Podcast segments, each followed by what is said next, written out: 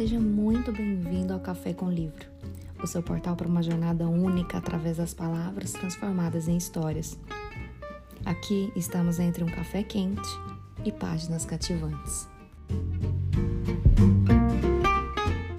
Livro é assim que começa, por Colin Hoover. Caro leitor, este livro é a continuação de É Assim que Acaba e começa bem no momento em que o primeiro livro termina. Para que você tenha uma melhor experiência de leitura, é assim que começa deve ser lido como o segundo livro da duologia. Após publicar É Assim Que Acaba, jamais imaginei que um dia escreveria uma continuação. Também jamais imaginei que o livro seria recebido como foi por tantas pessoas. Sou muito grata a todos que acharam a história de Lily tão empoderadora quanto eu acho a da minha própria mãe. Quando é assim que acaba, virou febre no TikTok. Recebi uma enxurrada de pedidos por mais Lily Atlas. E como eu poderia dizer não a uma comunidade que mudou a minha vida? Esse romance foi escrito com um agradecimento enorme pelo apoio e, por isso, quis proporcionar uma experiência bem mais leve. Lily Atlas merecem. Espero que você curta a jornada deles. Com todo o meu amor, Colin Hoover. Capítulo 1 Atlas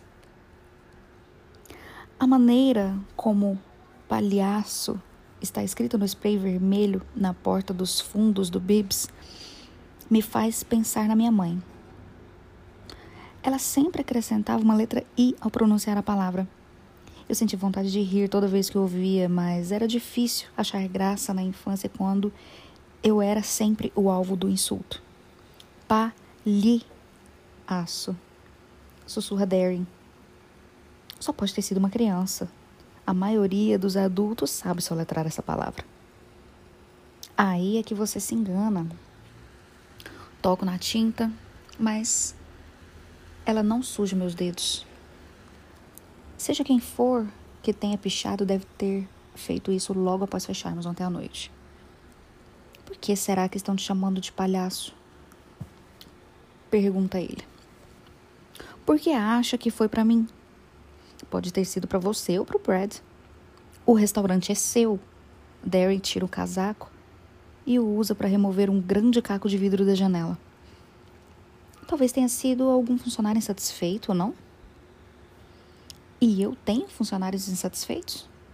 Não consigo pensar em ninguém da folha de pagamento que faria algo assim. Faz cinco meses que a última pessoa pediu demissão. E ela saiu de maneira amistosa, pode ter se formado na faculdade. Tinha aquele cara que lavava louças antes de você contratar, contratar o Brad. Qual era o nome dele mesmo?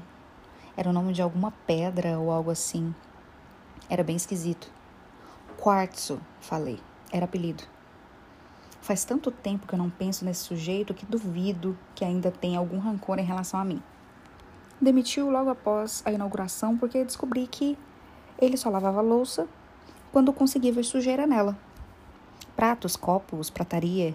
Ele colocava direto no escorredor tudo que voltava de alguma mesa para a cozinha com aparência relativamente limpa. Se eu não tivesse demitido, a vigilância sanitária teria fechado o restaurante por causa dele. É melhor ligar para a polícia, sugere Darren. Vamos precisar apresentar um relatório para o seguro. Antes que eu proteste, Brad apareceu na porta dos fundos com os sapatos esmagando os cacos de vidro sob seus pés. Ele estava lá dentro conferindo se alguma coisa tinha sido roubada. Ele coça a barba por fazer. Levaram crutons. Há uma pausa de perplexidade. Você falou croutons? Pergunta Darren. Isso. Levaram todo o recipiente de croutons que foram preparados ontem à noite. Mas não parece estar faltando mais nada. Não era mesmo o que eu esperava que ele fosse dizer. Se uma pessoa invade um restaurante e não leva equipamentos ou objetos de valor, é porque deve estar com fome. Conheço por experiência própria esse tipo de desespero. Não vou denunciar. Darren se vira para mim. Por que não? Porque talvez eles prendam a pessoa. É esse o objetivo. Pego a caixa vazia na caçamba de lixo e começo a remover alguns cacos. Já invadi um restaurante uma vez, roubei um sanduíche de peru. Agora Brad e Darren estão me encarando. Você estava bêbado? Questiona Darren. Não, eu estava com fome. Não quero que ninguém seja preso por roubar croutons. Tudo bem, mas talvez a comida tenha sido apenas o começo. E se a pessoa voltar para pegar equipamentos da próxima vez? Observa. A câmera de segurança ainda está quebrada? Faz meses que ele insiste para que eu mande consertar. Eu tenho andado ocupado. Darren pega a caixa de cacos das minhas mãos e começa a tirar o que ainda falta. Deveria devolver isso antes que a pessoa volte. Pô, ela pode até tentar no Corgans hoje à noite, já que o Bibs foi um alvo tão fácil. As câmeras do Corgans estão funcionando. E duvido que ele vá vandalizar o meu novo restaurante. Foi uma questão de conveniência, não um arrombamento para me atingir. Isso é o que você espera, diz Darren.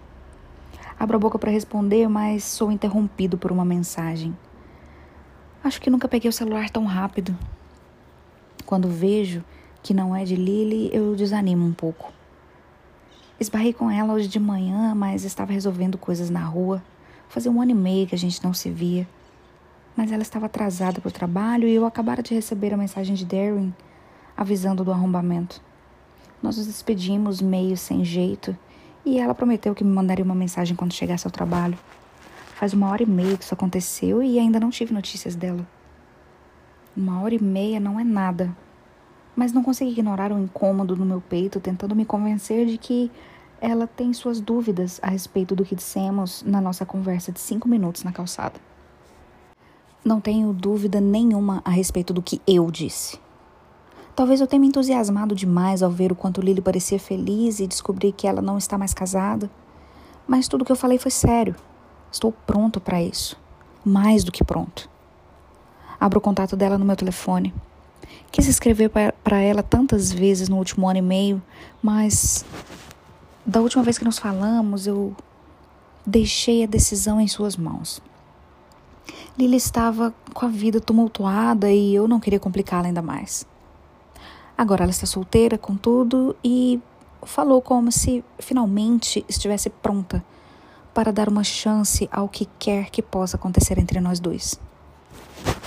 Porém, ela teve uma hora e meia para pensar na nossa conversa. E uma hora e meia é tempo suficiente para se arrepender. Cada minuto que se passar sem uma mensagem dela vai parecer um dia inteiro. Seu contato ainda está salvo como Lily Kincaid no meu celular. Então, edito as informações e troco o seu nome para Bloom. Sinto Darren atrás de mim, olhando a tela por cima do meu ombro. É a nossa Lily? Brad se anima. Ele está mandando uma mensagem para Lily? Nossa, Lily? Pergunto confuso. Vocês só viram uma vez. Ela ainda está casada? Pergunta Darren. E eu balanço a cabeça. Que bom para ela. Comenta ele. Ela estava grávida, né? Era menino ou menina, afinal? Quero falar de Lily porque ainda não tenho o que falar. Não quero dar a impressão de que é mais do que talvez seja uma menina. E esta é a última pergunta que eu vou responder. Concentro-me em Brad. Theo virá hoje? É quinta, ele vem sim, ele respondeu. Entro no restaurante. Se vou conversar sobre Lily com alguém, vai ser com Theo. Capítulo 2 Lily Ainda estou com as mãos trêmulas, apesar de já terem se passado quase duas horas desde que esbarrei com Atlas. Não sei se estou tremendo de agitação ou se é porque, de tão ocupada, eu não consegui comer nada desde que cheguei. Mal tive cinco segundos de paz para assimilar o que aconteceu. Quanto mais para comer o café da manhã que trouxe. Aquilo realmente aconteceu? Será que fiz mesmo uma série de perguntas tão constrangedoras para Atlas que vou morrer de vergonha até o ano que vem? Se bem que ele não pareceu se constranger, pareceu muito feliz em me ver. E quando me abraçou foi como se uma parte de mim que estava adormecida tivesse despertado novamente. No entanto, Este é o primeiro momento que tive para ir ao banheiro hoje. E após me olhar no espelho agora, eu meio que quero chorar. Estou com as bochechas coradas, com manchas de cenoura na camisa e o esmalte descascando desde tipo janeiro. Não que Atlas espere ou queira perfeição, é só que imaginei esbarrar com ele muitas vezes, mas em nenhum desses cenários era no meio de uma manhã caótica. Meia hora após ser alvejada por uma bebê de 11 meses com as mãos cheias de comida. Ele estava tão bonito, tão cheiroso. Já eu devo estar com cheiro de leite materno. Estou tão abalada pelo possível significado do nosso encontro inesperado que demorei o dobro do tempo para organizar tudo para o motorista da entrega desta manhã. Nem conferi o nosso site para ver se havia novos pedidos. Dou uma última olhada no espelho, mas tudo que vejo é uma mãe solo, exausta e esgotada. Saio do banheiro e volto para o caixa. Pego um pedido na impressora e começo a preparar o cartão. Minha mente nunca precisou tanto de uma distração, então aprecio a manhã movimentada. O pedido de um buquê de rosas para alguém chamada Greta de alguém chamado Jonathan. A mensagem diz: Desculpe por ontem à noite. Me perdoa? Solta um gemido. Hum. Buquês de desculpas são os que eu menos gosto de montar.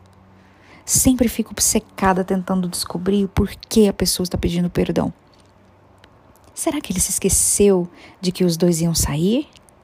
Chegou tarde em casa? Eles brigaram? Será que ele bateu nela?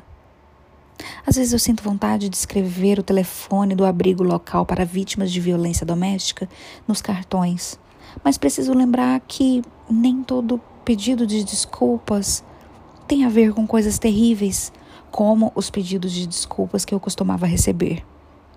Talvez Jonathan seja um amigo de Greta e esteja tentando animá-la. Talvez ele seja o seu marido e tenha exagerado numa pegadinha. Qualquer que seja o motivo por trás das flores, espero que elas representem algo positivo. Insiro o cartão no envelope e coloco no buquê de rosas. Ponho na prateleira de entrega e estou pegando o próximo pedido quando recebo uma mensagem corro para o celular como se ele fosse se autodestruir e eu só tivesse três segundos para ler a mensagem. Eu estremeço quando olho a tela. Não é de Atlas, e sim de Ryle. Ela pode comer batata frita? Eu respondo com rapidez, as macias. Largo o celular ruidosamente no balcão. Não gosto que Emerson come batata frita com frequência, mas o Ryle só fica com ela um ou dois dias na semana, então tento alimentá-la melhor quando está comigo. Foi bom passar alguns minutos sem pensar em Ryle, mas sua mensagem me fez lembrar de que ele existe. E enquanto ele existir, temo que qualquer relacionamento ou até mesmo amizade com Atlas não possa existir. Como Ryle vai reagir se eu começar a sair com Atlas? Como vai reagir se eles precisarem conviver. Talvez esteja colocando a carroça na frente dos bois. Encaro a tela do celular e me pergunto: o que devo dizer a Atlas? Falei que escreveria para ele depois de abrir a floricultura, mas havia clientes esperando antes mesmo de eu destrancar a porta. E agora Ryle mandou mensagem lembrei que ele também está presente nesse cenário e que me faz hesitar em relação a falar com Atlas. A porta da frente se abre. É Lucy. Ela finalmente chegou. Ela está sempre muito bem vestida, mesmo quando seu mau humor é evidente. Bom dia, Lucy. Ela faz os cabelos dos olhos e coloca a bolsa no balcão suspirando. É mesmo um bom dia? Lucy não é muito simpática de manhã. É por isso que eu, ou Serena, minha outra funcionária, Costumamos ficar no caixa pelo menos até as 11, enquanto Lucy monta os arranjos nos fundos. Ela lida muito melhor com os clientes depois de uma xícara de café. Ou cinco. Acabei de descobrir que os marcadores de lugar não chegaram, porque foram descontinuados. e agora que já é tarde demais para pedir mais, e o casamento é em menos de um mês. Tem tanta coisa dando errado antes do casamento que me dá vontade de dizer para ela desistir. Porém, não sou supersticiosa. Espero que ela também não seja. Está na moda fazer marcadores artesanais, eu sugiro. Lucy revira os olhos. Detesto coisas artesanais, murmura ela. Já nem quero mais uma festa de casamento. Parece que o planejamento está demorando mais do que o nosso namoro. É verdade. Talvez a gente cancele tudo e vá para Las Vegas. Você foi se casar lá, não foi? Você se arrepende? Não sei o que responder primeiro. Como pode detestar coisas artesanais? Você trabalha numa floricultura. Eu sou divorciada, então é óbvio que me arrependo de ter me casado daquele jeito. Entrego-lhe uma pequena pilha de pedidos e que ainda não preparei, mas foi divertido, eu admito. Lucy vai para os fundos e começa a organizar o restante dos pedidos, e eu volto a pensar em Atlas e em Ryle e no Armagedon, pois é isso o que acontece com os dois no meu cérebro ao mesmo tempo. Não faço ideia de como isso poderia dar certo. Quando Atlas e eu nos encontramos, foi como se todo o resto sumisse, inclusive Ryle. No entanto, agora, Ryle está começando a se filtrar de novo nos meus pensamentos. Não da maneira como ele ocupava os meus pensamentos antes. Agora é mais como um bloqueio na estrada. Minha vida amorosa, enfim, tem seguido em linha reta, sem solavancos nem curvas. Mais ou menos porque deixou de existir há mais de um ano e meio. Mas agora me parece que diante de mim há apenas um terreno irregular e obstáculos e penhascos. Será que vale a pena? É óbvio que Atlas vale a pena. Mas será que vale a pena nós dois ficarmos juntos?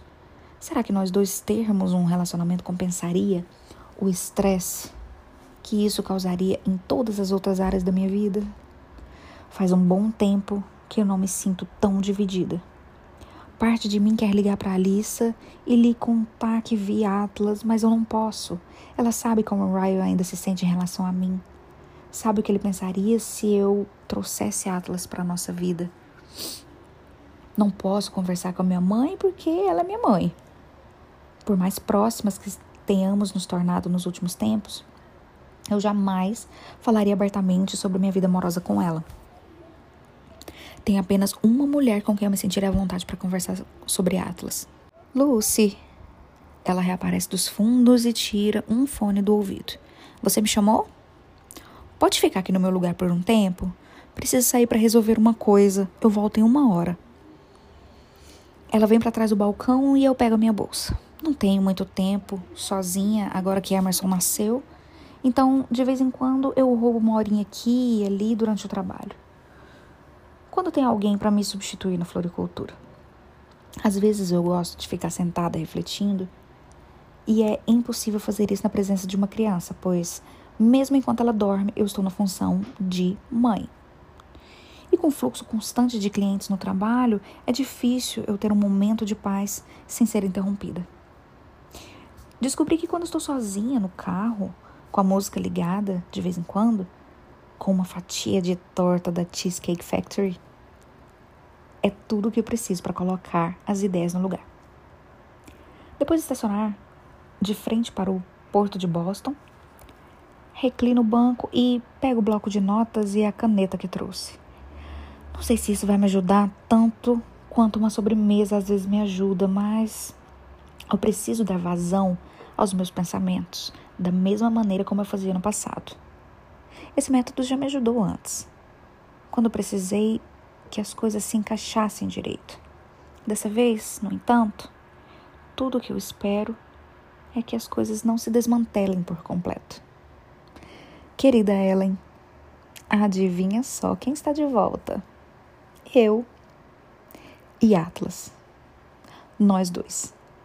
Esbarrei com ele quando estava com M indo encontrar o Ryle hoje de manhã.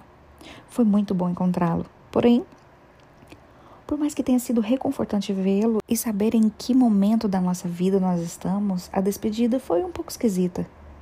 Ele estava com pressa devido a uma pequena emergência no restaurante e eu estava atrasada para abrir a floricultura. Nós nos despedimos depois que prometi escrever para ele quando chegasse à loja. E quero escrever. Quero mesmo. Sobretudo porque vê-lo me levou a pensar no quanto me faz falta o que eu sinto quando estou com ele. Só percebi como estava me sentindo sozinha quando passei aqueles poucos minutos com Atlas. Mas desde que eu e Ryan nos divorciamos. Au, espera. Au, caramba! Eu não te contei do divórcio. Faz tempo demais que eu não te escrevo.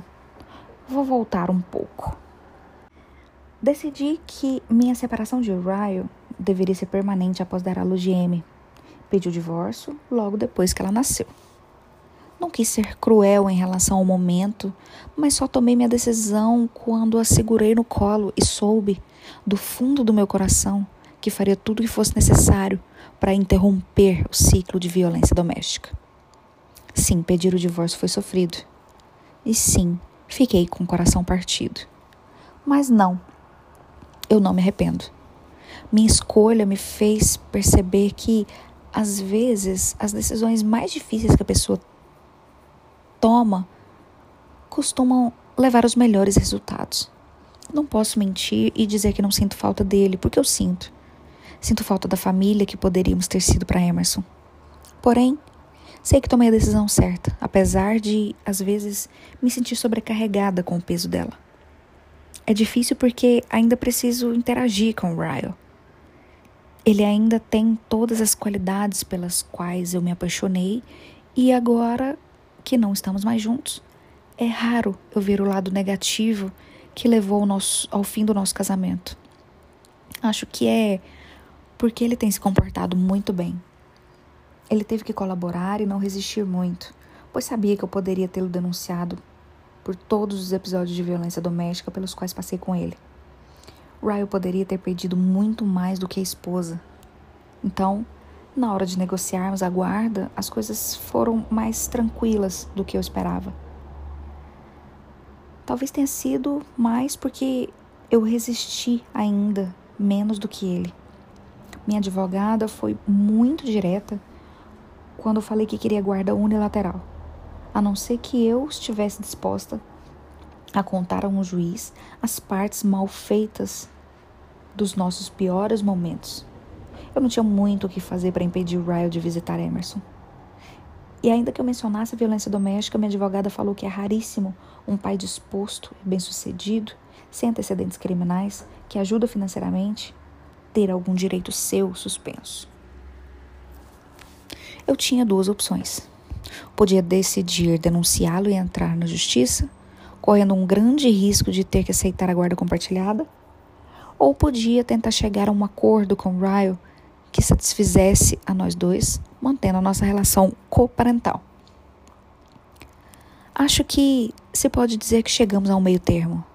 Muito embora nenhum acordo do mundo fosse me fazer aceitar com tranquilidade o fato de eu ter que entregar a minha filha a alguém que eu sei que tem pavio curto. No entanto, escolher o menor dos males é tudo que eu posso fazer em termos da guarda da Amy. E também esperar que ela jamais veja esse lado dele. Espero que Amy seja próxima do pai. Nunca quis mantê-la longe dele. Quero apenas garantir a segurança dela. E foi por isso que eu implorei para que Ryle aceitasse visitas diurnas nos primeiros anos. Nunca lhe disse que é porque eu não sei se confio plenamente nele com nossa filha. Talvez eu tenha colocado a culpa na amamentação e no fato de que ele pode ser chamado pelo hospital a qualquer momento, mas no fundo eu tenho certeza de que ele sabe, porque nunca quis que ela dormisse na casa dele. Nós não falamos da violência do passado. Falamos de Amy, falamos de trabalho, colocamos um sorriso no rosto quando estamos com nossa filha. Às vezes parece forçado e falso, ao menos para mim. Mas prefiro isso do que o que poderia ter acontecido caso eu tivesse entrado na justiça e perdido. Posso muito bem fingir um sorriso até os 18 anos dela, se isso significar que eu não preciso dividir sua guarda e nem possivelmente expô-la com mais regularidade as piores partes do pai. Até agora tem dado certo. Se não considerarmos o gaslighting ocasional e seus flertes indesejados.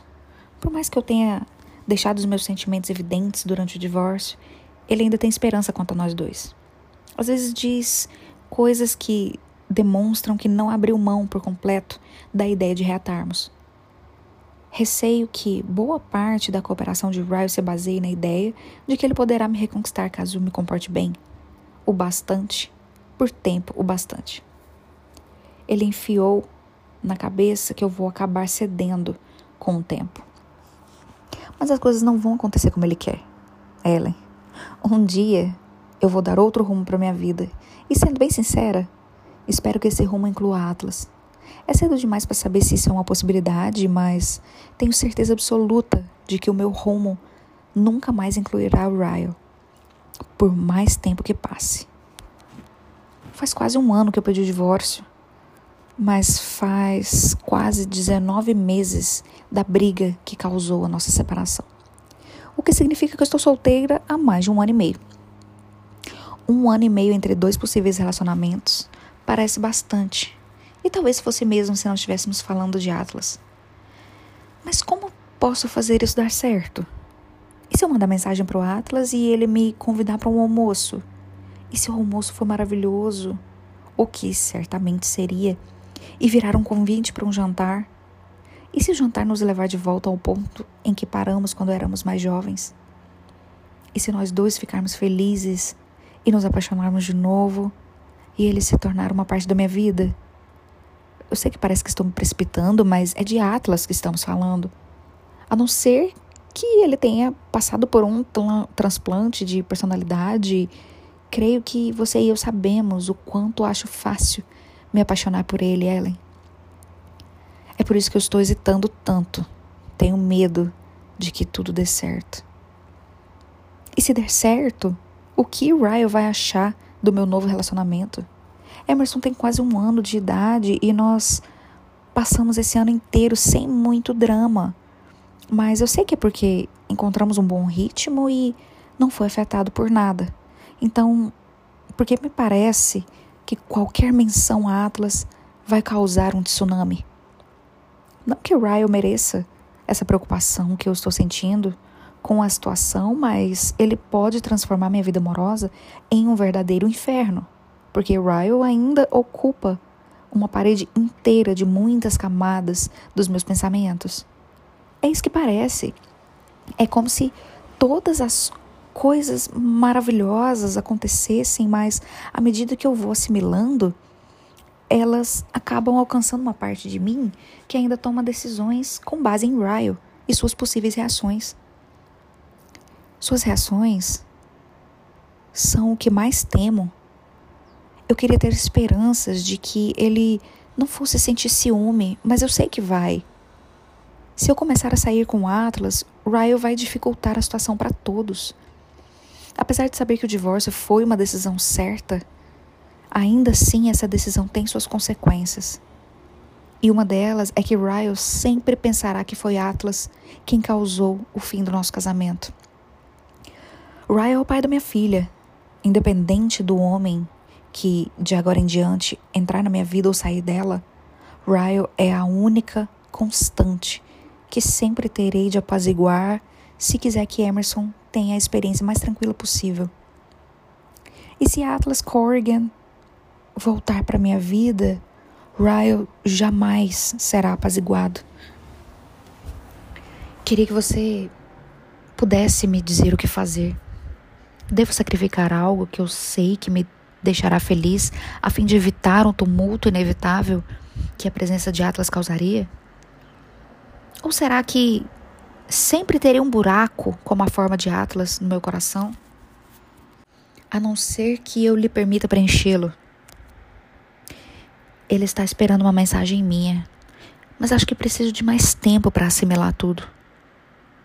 Nem sei o que lhe dizer não sei o que fazer. Então, eu te conto se decidir alguma coisa. Lily. Capítulo 3 Atlas. Finalmente chegamos à costa? disse Theo. Você realmente disse isso para ela? Em voz alta? Eu me remexo no sofá constrangido. Quando éramos mais jovens, a gente gostava de Procurando Nemo. Você citou uma animação? Theo balança a cabeça dramaticamente. E não deu certo. Faz mais de oito horas que vocês se encontraram e ela ainda não deu sinal de vida. É, talvez ela esteja ocupada, eu disse. Ou talvez você tenha sido intenso demais, responde Theo, inclinando-se para frente. Ele une as mãos entre os joelhos e se concentra. Bem, e o que aconteceu depois que você disse sobre Guice aí? Ele é cruel. Nada. Nós dois tínhamos que trabalhar e eu perguntei se ela ainda tinha meu telefone. E ela disse que tinha decorado o número, então a gente se des... Calma aí, interrompe Theo. Ela decorou o seu número? Ah, pelo jeito, sim. Tá. Ele pareceu mais esperançoso. Isso quer dizer alguma coisa. Ninguém decora mais o número de ninguém. Estava pensando mesmo, mas também me perguntei se ela não teria decorado meu número por outros motivos. Quando o anotei e o coloquei dentro da capa do seu celular, foi para o caso de uma emergência. Talvez parte de Lily temesse precisar dele um dia. E assim ela o teria decorado por motivos que não tem nada a ver comigo. E o que eu faço então? Mando uma mensagem? Ligo para ela? Espero até que entre em contato comigo? Faz só oito horas, Atlas. Pega leve. Os conselhos dele estão sendo contraditórios. Dois minutos atrás você disse que oito horas sem receber nenhuma mensagem era tempo demais. E agora está dizendo que devo pegar leve. Theo dá de ombros, enxuta minha escrivaninha para fazer sua cadeira girar. Eu tenho 12 anos. Nem tenho celular ainda. E você quer minha opinião sobre regras para enviar mensagens? Fico surpreso por ele ainda não ter celular. Brad não parece ser um pai rígido. Por que você não tem celular? Meu pai disse que eu vou ganhar um quando fizer 13 anos. Faltam dois meses, responde ele ansiosamente. Theo tem vindo ao restaurante depois da escola uma ou duas vezes na semana, desde que Brad foi promovido seis meses atrás. Ele me disse que quer ser terapeuta quando crescer, então o deixe praticar comigo. No começo, nossas conversas eram para beneficiá-lo. Ultimamente, porém, acho que sou eu que estou me beneficiando. Brad espia meu escritório à procura do filho. Vamos, Atlas tem que trabalhar. Ele gesticula para que Tel se levante, mas o menino simplesmente continua girando na minha cadeira. Foi Atlas que me chamou aqui, ele estava precisando de conselhos. Nunca vou entender esse lance de vocês, comenta Brad, apontando para o espaço entre nós dois. Que conselhos são esses que você recebe do meu filho? Como evitar, ajudar nos afazeres domésticos e como vencer a Minecraft? Theo se levanta e alonga os braços por cima da cabeça. São sobre garotas, na verdade. E o que importa no Minecraft não é vencer, pai. É mais para socializar mesmo. Theo olha para mim por cima do ombro enquanto sai do escritório. Mande logo uma mensagem para ela, sugere ele como se fosse uma solução óbvia. E talvez seja mesmo. Brad puxa para fora do escritório eu me recosto na cadeira e encaro a tela sem notificações do celular. Talvez ela tenha decorado o número errado. Eu abro seu contato e hesito. Talvez Theo tenha razão. Pode ser que eu tenha sido intenso demais hoje de manhã. Não dissemos muita coisa quando nos encontramos, mas o que foi dito tinha intenção e significado. Talvez ela tenha se assustado com isso. Ou talvez eu esteja certo e ela tenha decorado o número errado. Meus dedos pairam por cima do teclado do celular. Eu quero mandar uma mensagem, mas não quero pressioná-la. No entanto, nós dois sabemos que as nossas vidas teriam sido bem diferentes se eu não tivesse cometido tantos erros com ela no passado. Passei anos inventando desculpas que explicassem por que minha vida não era boa o suficiente para ela. Mas Lily sempre se encaixou. Ela sempre se encaixou perfeitamente. Dessa vez, eu não vou deixar que ela se afaste sem eu me esforçar um pouco mais. A primeira coisa que eu vou fazer é garantir que ela tem o meu número certo. Gostei de te ver hoje, Lily. Espero para ver se ela vai me responder. Quando vejo os três pontinhos aparecerem, seguro a respiração de tanta expectativa. E a resposta chega. Eu também. Encaro a sua resposta por tempo demais, esperando que ela me mande mais alguma coisa, mas ela não manda. É só isso que recebo. Foram apenas duas palavras, mas eu consigo ler nas entrelinhas. Suspiro frustrado e largo o celular na escrivaninha. Capítulo 4 Lily A minha situação com Ryle tem sido incomum desde que Emerson nasceu. Acho que poucos casais dão entrada no divórcio na mesma hora em que assinam a certidão de nascimento da filha recém-nascida. Por mais que eu tenha me decepcionado com Ryle, por ele ter me levado à decisão de acabar com o nosso casamento, não quero impedi-lo de se conectar com a nossa filha. Coopero o máximo possível com ele, pois sei que seus horários são caóticos. Às vezes até levo para visitá-lo no hospital durante o almoço. Ryle também tem a chave do meu apartamento desde antes de Emerson nascer. Eu dei uma cópia a ele porque estava morando sozinha e tinha medo de entrar no trabalho de parto e ele precisar entrar no apartamento. Porém, ele nunca devolveu após o nascimento, embora eu tenha pensado em pedi-la de volta. Ele a usa em raras ocasiões, em que opera até tarde e tem tempo sobrando de manhã para ficar com M, depois eu saio para o trabalho. Foi por isso que não a pedi de volta, mas ultimamente ele tem usado a chave quando leva M para casa. Ele me mandou uma mensagem pouco antes de fechar a floricultura, mais cedo, para dizer que Amy estava cansada então ia levá-la para minha casa e colocá-la para dormir. A frequência com que ele tem usado a minha chave faz com que eu me pergunte se ele também não está tentando passar mais tempo com a outra pessoa além da Amy. A porta da frente está destrancada quando eu finalmente chego em casa. Ryle está na cozinha. Ele me olha ao ouvir a porta se fechar. Trouxe o jantar, anunciei ele, erguendo uma sacola do meu restaurante tailandês favorito. Você não comeu ainda, comeu? Eu não estou gostando disso. Ele está ficando cada vez mais à vontade aqui.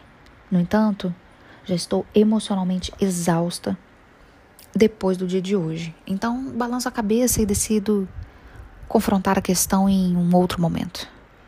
Não comi, obrigada. Eu coloco a bolsa na mesa e passo pela cozinha, indo para o quarto de Amy. Acabei de colocá-la na cama, ele avisa. Paro perto da porta do quarto e encosto o ouvido nela. Está silêncio. Então recuo e volto para a cozinha sem acordá-la.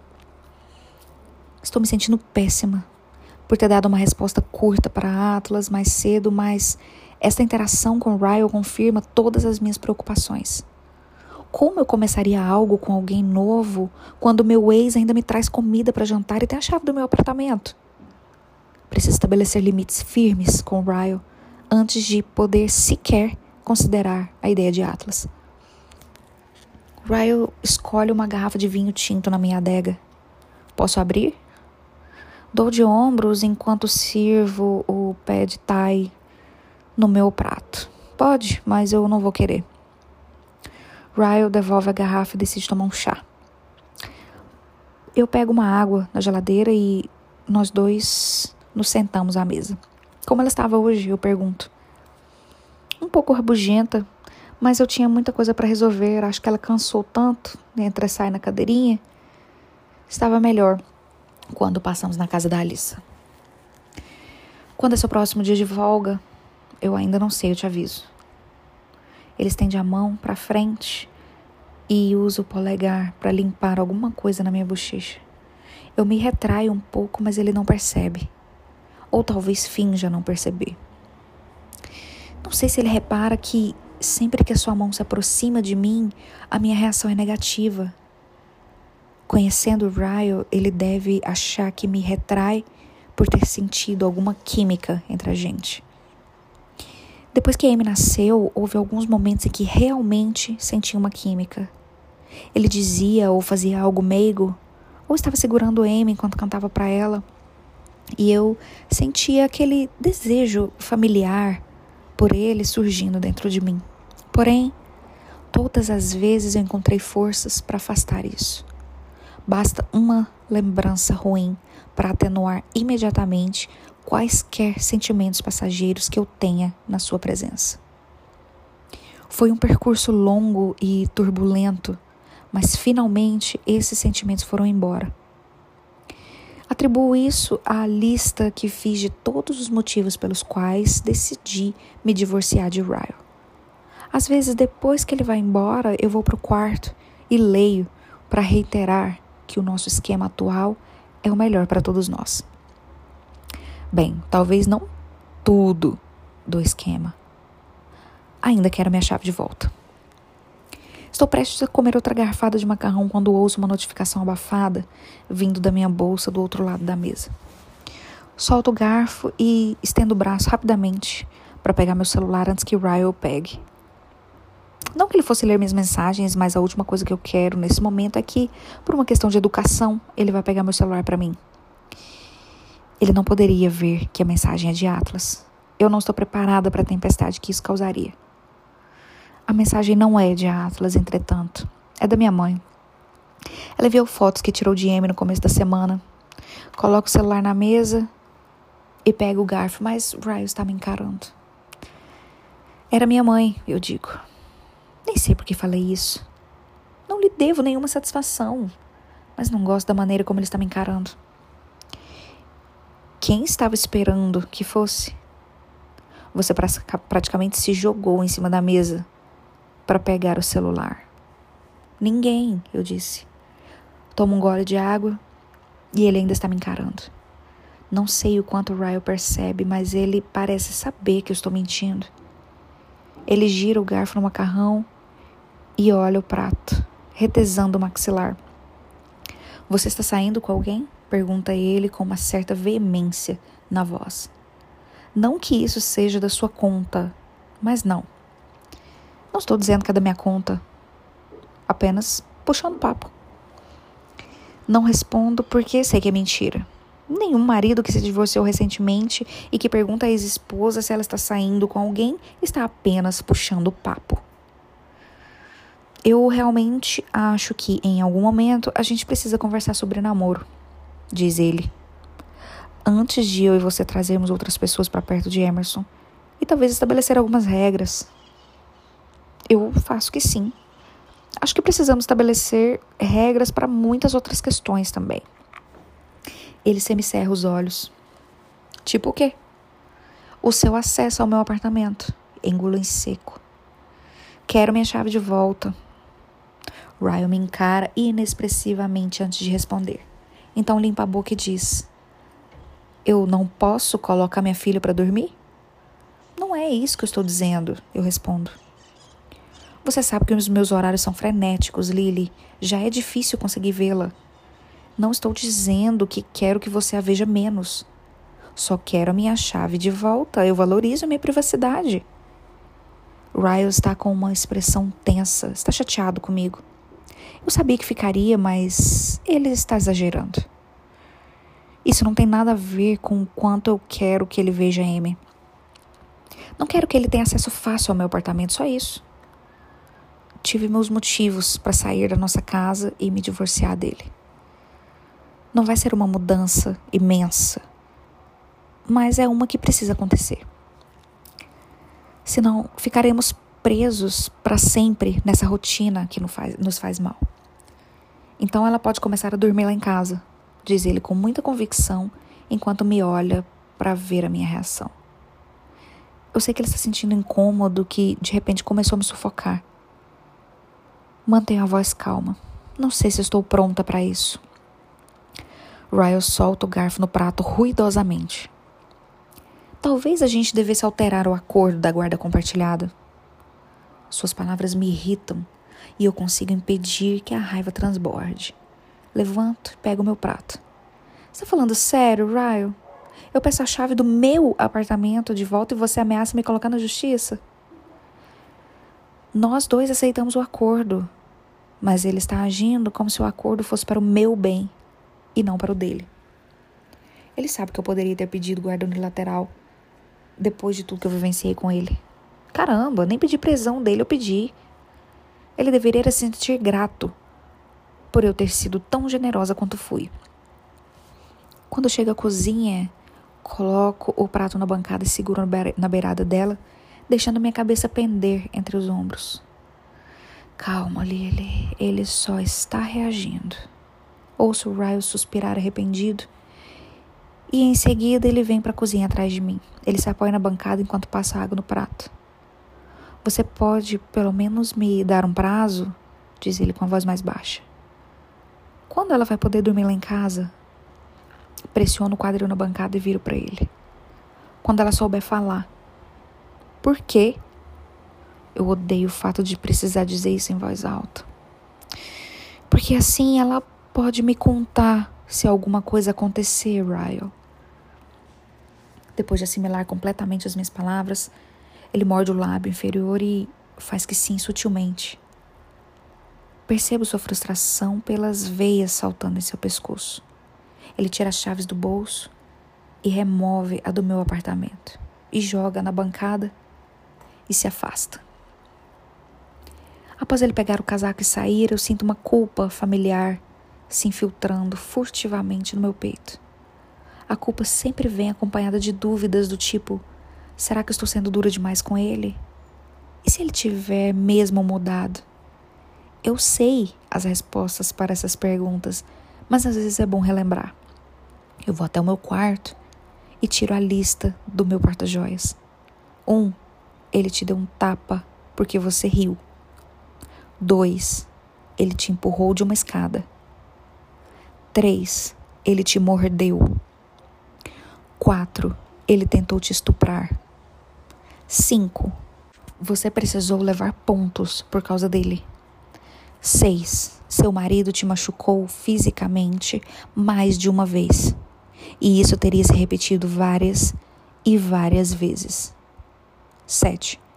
Você fez isso pela sua filha. Passa o dedo na tatuagem no ombro, sentindo as pequenas cicatrizes que ele deixou ali com os dentes. Se Ryle fez essas coisas comigo nas melhores épocas do nosso relacionamento, o que ele seria capaz de fazer nas piores? Eu dobro a lista e aguardo no porta-joias para a próxima vez que eu precisar de um lembrete. Capítulo 5 Atlas Você era o alvo, sim, afirma Brad, encarando a pichação. Quem quer que tenha vandalizado Bibbs duas noites atrás decidiu passar no meu novo restaurante ontem à noite, o Corrigan's. Está com duas janelas danificadas e a outra mensagem em tinta spray na porta dos fundos. Vá se fuder, Atlasno. A pessoa acrescentou o no e sublinhou o asno em meu nome. Admito que o trocadilho foi bom, mas não estou para piadinhas esta manhã. Ontem à noite o vandalismo mal me abalou. Não sei se foi porque eu tinha acabado de esbarrar com Lily e ainda estava eufórico por isso, mas hoje de manhã acordei grilado com o fato de ela estar aparentemente me evitando. Assim, os danos causados ao meu novo restaurante parecem estar me atingindo um pouco mais. Vou dar uma olhada na gravação da câmera de segurança. Espero que ela mostre algo de útil. Ainda não sei se eu quero ir à delegacia, se for algum conhecido meu, talvez eu possa ao menos confrontar a pessoa antes de ser obrigada a recorrer à polícia. Brad vem comigo até o escritório, ligo o computador e abro o aplicativo da câmera de segurança. Eu acho que Brad pode sentir a minha frustração, pois não diz nada enquanto analiso vários minutos de gravação. Ali, diz ele apontando para o canto inferior esquerdo da tela. Diminuo a velocidade do vídeo até vermos uma silhueta. Quando aperto o play, nós dois encaramos a tela confusos. Tem alguém encolhido nos degraus dos fundos, imóvel. Passamos cerca de meio minuto vendo, depois eu volto o vídeo. Segundo o horário da gravação, a pessoa ficou ali nos degraus por mais de duas horas, sem cobertor, em outubro, em Boston. A pessoa dormiu aqui? exclama Brad. Ela não estava nada preocupada em ser flagrada, né? Volto à gravação, ainda mais, até a pessoa aparecer na imagem pela primeira vez, depois de uma hora. Como está escuro, é difícil ver suas feições, mas parece alguém jovem, mais um adolescente do que um adulto. A pessoa dá uma avaliada durante alguns minutos, vasculha a caçamba, confere o cadeado da porta dos fundos, pega a tinta spray e deixa sua mensagem engraçadinha.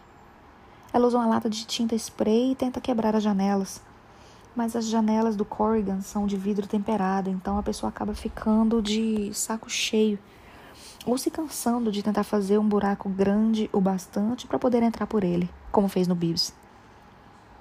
E quando ela se deita nos degraus dos fundos e pega no sono. Pouco antes do amanhecer, ela se levanta, olha ao redor e vai embora casualmente, como se a noite passada jamais tivesse acontecido. Você a reconhece? Pergunta Brad. Não. E você? Também não. Para a gravação na cena em que dá para ver a pessoa mais nitidamente, mas a imagem está muito granulada. Ela está de calça jeans e moletom preto com a cabeça encapuzada para que não vejam seu cabelo. Seria impossível reconhecê-la pessoalmente, seja quem for. A imagem não é nítida o bastante e a pessoa não olhou para a câmera em nenhum momento. A polícia nem mesmo acharia essa gravação útil. Envio o arquivo para o meu e-mail de todo jeito. Assim que clico para enviar, ouço a notificação de um celular. Olho para o meu, mas foi Brad quem recebeu uma mensagem. Darren diz que está tudo bem lá no Bibs. Ele guarda o celular no bolso e se dirige à porta do escritório. Vou começar a arrumar as coisas. Espero o arquivo terminar de ser enviado para o meu e-mail. Depois vejo a gravação de novo, sentindo mais pena do que irritação. Isso me lembra as noites frias que passei naquela casa abandonada antes de Lily me abrigar em seu quarto. Só de pensar nisso, eu praticamente posso sentir o frio em meus ossos outra vez. Não faço ideia de quem possa ser. O fato de a pessoa ter escrito meu nome na porta é inquietante.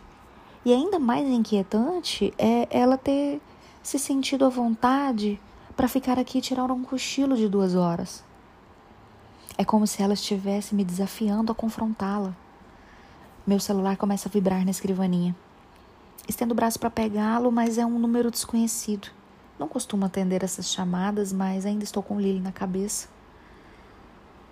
Ela pode estar me ligando de um número do trabalho. Meu Deus, estou sendo ridículo. Levo o celular ao ouvido. Alô? Ouço um suspiro do outro lado da linha. Uma mulher. Ela parece aliviada por eu ter atendido. Atlas? Também suspiro, mas não aliviado. Suspiro porque não é a voz de Lily. Não a reconheço. Mas, pelo jeito, qualquer pessoa que não seja Lily me decepcionaria. Eu me recosto na cadeira, pois não? Sou eu. Eu não faço ideia de quem seja esse eu. Pensei todas as ex-namoradas que eu que podem estar me ligando, mas nenhuma delas tem a voz assim. E nenhuma delas diria apenas sou eu e presumiria que eu saberia quem é. Quem está falando? Eu, repete ela com ênfase, como se fosse fazer alguma diferença. Sultan, sua mãe, Afasto o celular do ouvido na mesma hora e olho o número outra vez. Só pode ser alguma pegadinha. Como minha mãe conseguiria meu número? Porque ela ia querer o meu número. Faz anos que ela me deixou bastante explícito que nunca mais queria me ver. Eu não digo nada. Eu não tenho nada para dizer. Alongo as costas e me inclino para frente, esperando que ela diga logo o motivo que enfim a levou a entrar em contato comigo. Eu. Um, ela faz uma pausa. Ouço uma televisão ao fundo. Parece o programa The Price is Right.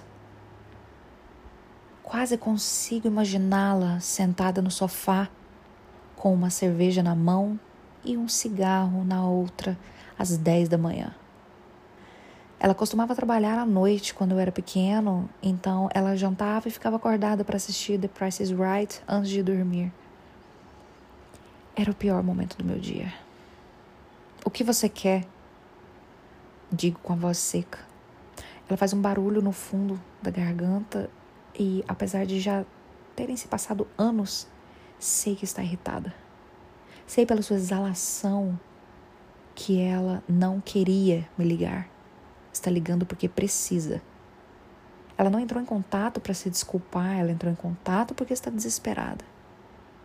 Você está morrendo? Eu pergunto. É a única coisa que me impediria de desligar morrendo? Ela repete a pergunta com uma risada, como se estivesse sendo absurdo, insensato e um palhaço. Eu não estou morrendo, eu estou ótima. Está precisando de dinheiro? E quem não precisa? Toda a ansiedade que ela me causava vem à tona após esses poucos segundos ao telefone com ela. Desligo imediatamente. Eu não tenho nada para lhe dizer. Bloqueio seu número, arrependido de ter lhe dado tanto tempo para falar. Deveria ter encerrado a ligação assim que ela se apresentou. Eu me inclino para frente na escrivaninha e coloco a cabeça nas mãos. Meu estômago está embrulhado com o choque dos últimos minutos. Para ser sincero, eu estou surpreso com a minha reação. Imaginei que isso talvez fosse acontecer algum dia, mas achei que não fosse me importar. Pensei que não ligaria para o fato de ela ter reaparecido na minha vida, assim como não liguei quando ela me obrigou a sair da, da sua vida. Naquela época, no entanto, eu não ligava para muitas coisas. Mas agora eu realmente gosto da minha vida. Eu tenho orgulho do que eu conquistei. Eu tenho absoluta, não tenho absolutamente nenhum desejo de permitir que alguém do passado retorne e ameace isso. Passo as mãos no rosto, assimilando os últimos minutos, depois me afasto da escrivaninha. E vou lá fora ajudar o Brad com os concertos e faço o que posso para deixar o momento para trás. Mas é difícil. É como se o meu passado estivesse me atingindo por todas as direções e eu não tenho com quem conversar sobre isso. Após trabalharmos em silêncio, por alguns minutos, eu digo a Brad: Você precisa dar um celular pro Theo. Ele tem quase 13 anos. Brad ri. E você precisa de um terapeuta que seja mais próximo da sua idade, diz Brad. Capítulo 6 Lily Já decidiu o que vai fazer no aniversário da Emerson? Pergunta Alissa.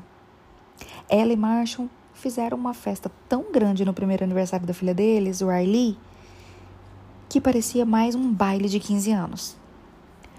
Acho que eu só vou comprar um bolinho para fazer uma espécie de smash the cake e dar alguns presentes. Eu não tenho espaço para nada maior do que isso. A gente pode fazer alguma coisa lá em casa, sugere a Alissa. Quem eu convidaria? Ela vai fazer um ano, não tem amigos, nem sabe falar ainda. A Alissa revira os olhos. Nós não fazemos festas infantis por causa dos bebês, e sim para impressionar os amigos. Você é minha única amiga e eu não preciso te impressionar. Entrego para Alissa um pedido tirado da impressora. Vamos jantar hoje? Nós jantamos juntas pelo menos duas vezes na semana na casa dela. Riley passa lá de vez em quando, mas planeja propositalmente as visitas para as noites em que ele está de plantão. Não sei se a Alissa já percebeu. Se tiver percebido, ela provavelmente me entende. Ela diz que é difícil ver o Ryle perto de mim porque também suspeita de que ele ainda tem esperanças de reatar comigo. Alissa prefere ficar com ele quando eu não estou presente. Os pais de Marshall chegam na cidade hoje, lembra? Ah, é. Boa sorte. Alissa gosta dos pais de Marshall mas acho que ninguém fica muito animado em ter os sogros em casa por uma semana. O sino da porta toca. e Alissa e eu olhamos para cima ao mesmo tempo. Porém, duvido que o mundo dela tenha começado a girar como o meu. Atlas está vindo na nossa direção. Aquele é o. Meu Deus. Eu sussurro bem baixinho. Sim. Ele é mesmo um Deus, cochicha Alissa. O que ele está fazendo aqui? E por que ele se parece mesmo com um Deus? Assim fica bem mais difícil pensar na decisão que tenho que tomar. Não consigo nem encontrar as palavras para cumprimentá-lo. Apenas sorrio e espero chegar até a gente, mas o trajeto da porta até o balcão parece estar um quilômetro mais longo. Ele não tira os olhos de mim enquanto anda. Quando se aproxima, ele finalmente cumprimenta a Alicia com um sorriso.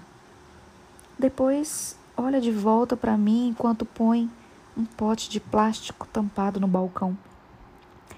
Eu trouxe seu almoço diz ele casualmente, como se trouxesse o meu almoço todos os dias e eu devesse estar esperando por isso. Ai, essa voz, eu esqueci o quanto ela me afeta. Pego o pote, mas eu não sei o que dizer com a Alissa parada ao meu lado, observando a nossa interação. Encaro-a, lhe dou aquele olhar. Ela finge não perceber, mas, como não paro de encará-la, ela acaba cedendo. Tudo bem, vou colocar flores um, nas um, flores. Ela se afasta para nos dar privacidade. Volto a minha atenção para o almoço que Atlas trouxe. Obrigada. O que tem aqui? Nosso especial de fim de semana, diz Atlas. É a massa porque você está me evitando. Eu chego a rir com isso, mas estremeço logo em seguida. Eu não estou te evitando. Balanço a cabeça com um rápido suspiro, sabendo que não posso mentir para ele. Ai, tudo bem. Eu estou te evitando.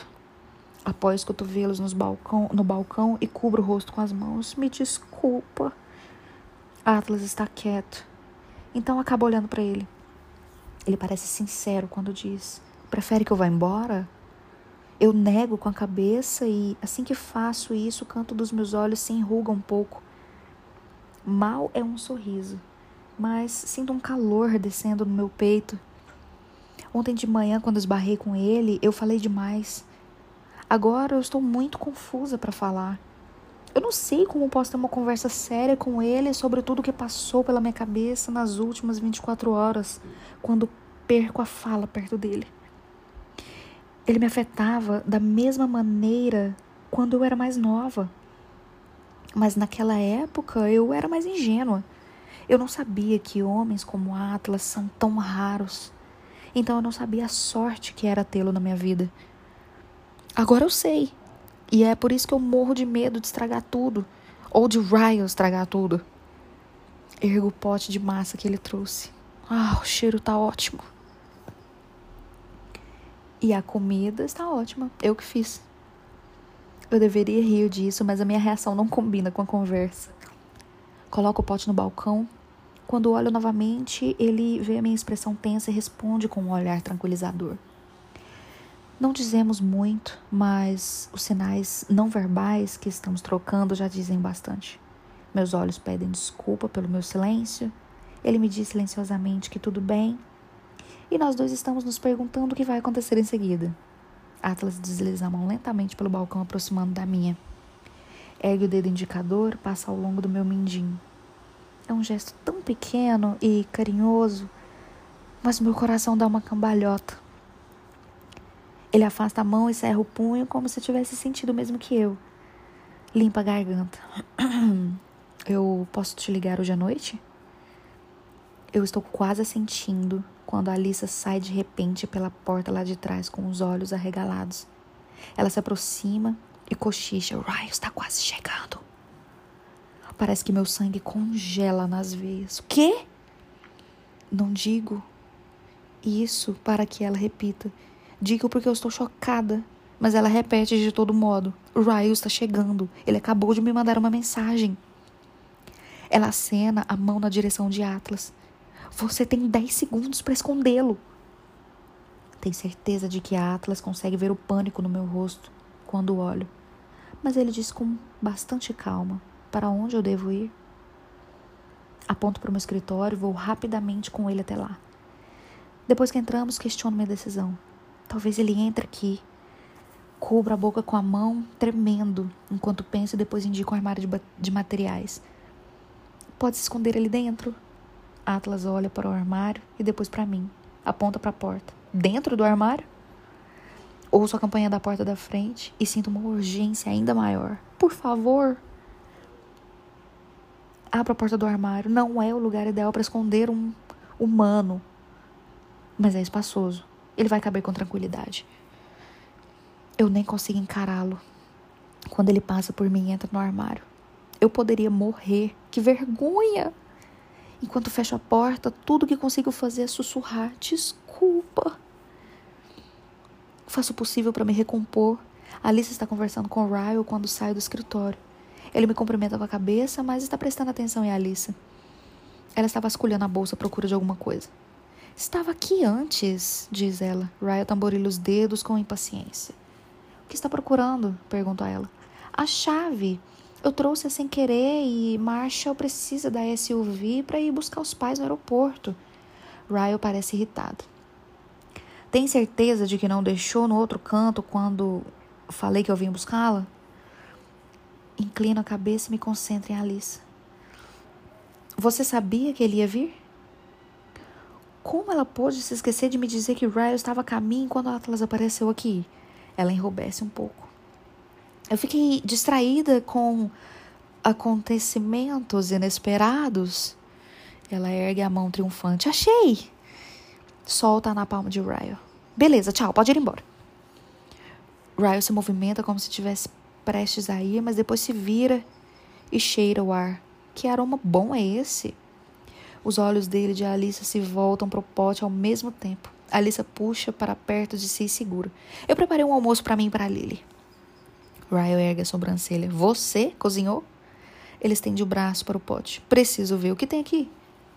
Alice hesita antes de entregar o pote. É, é frango barabadola? Ele me encara, seus olhos estão arregalados. Ai, meu Deus, ela mente muito mal. Frango o quê? Ryle abre o pote e inspeciona.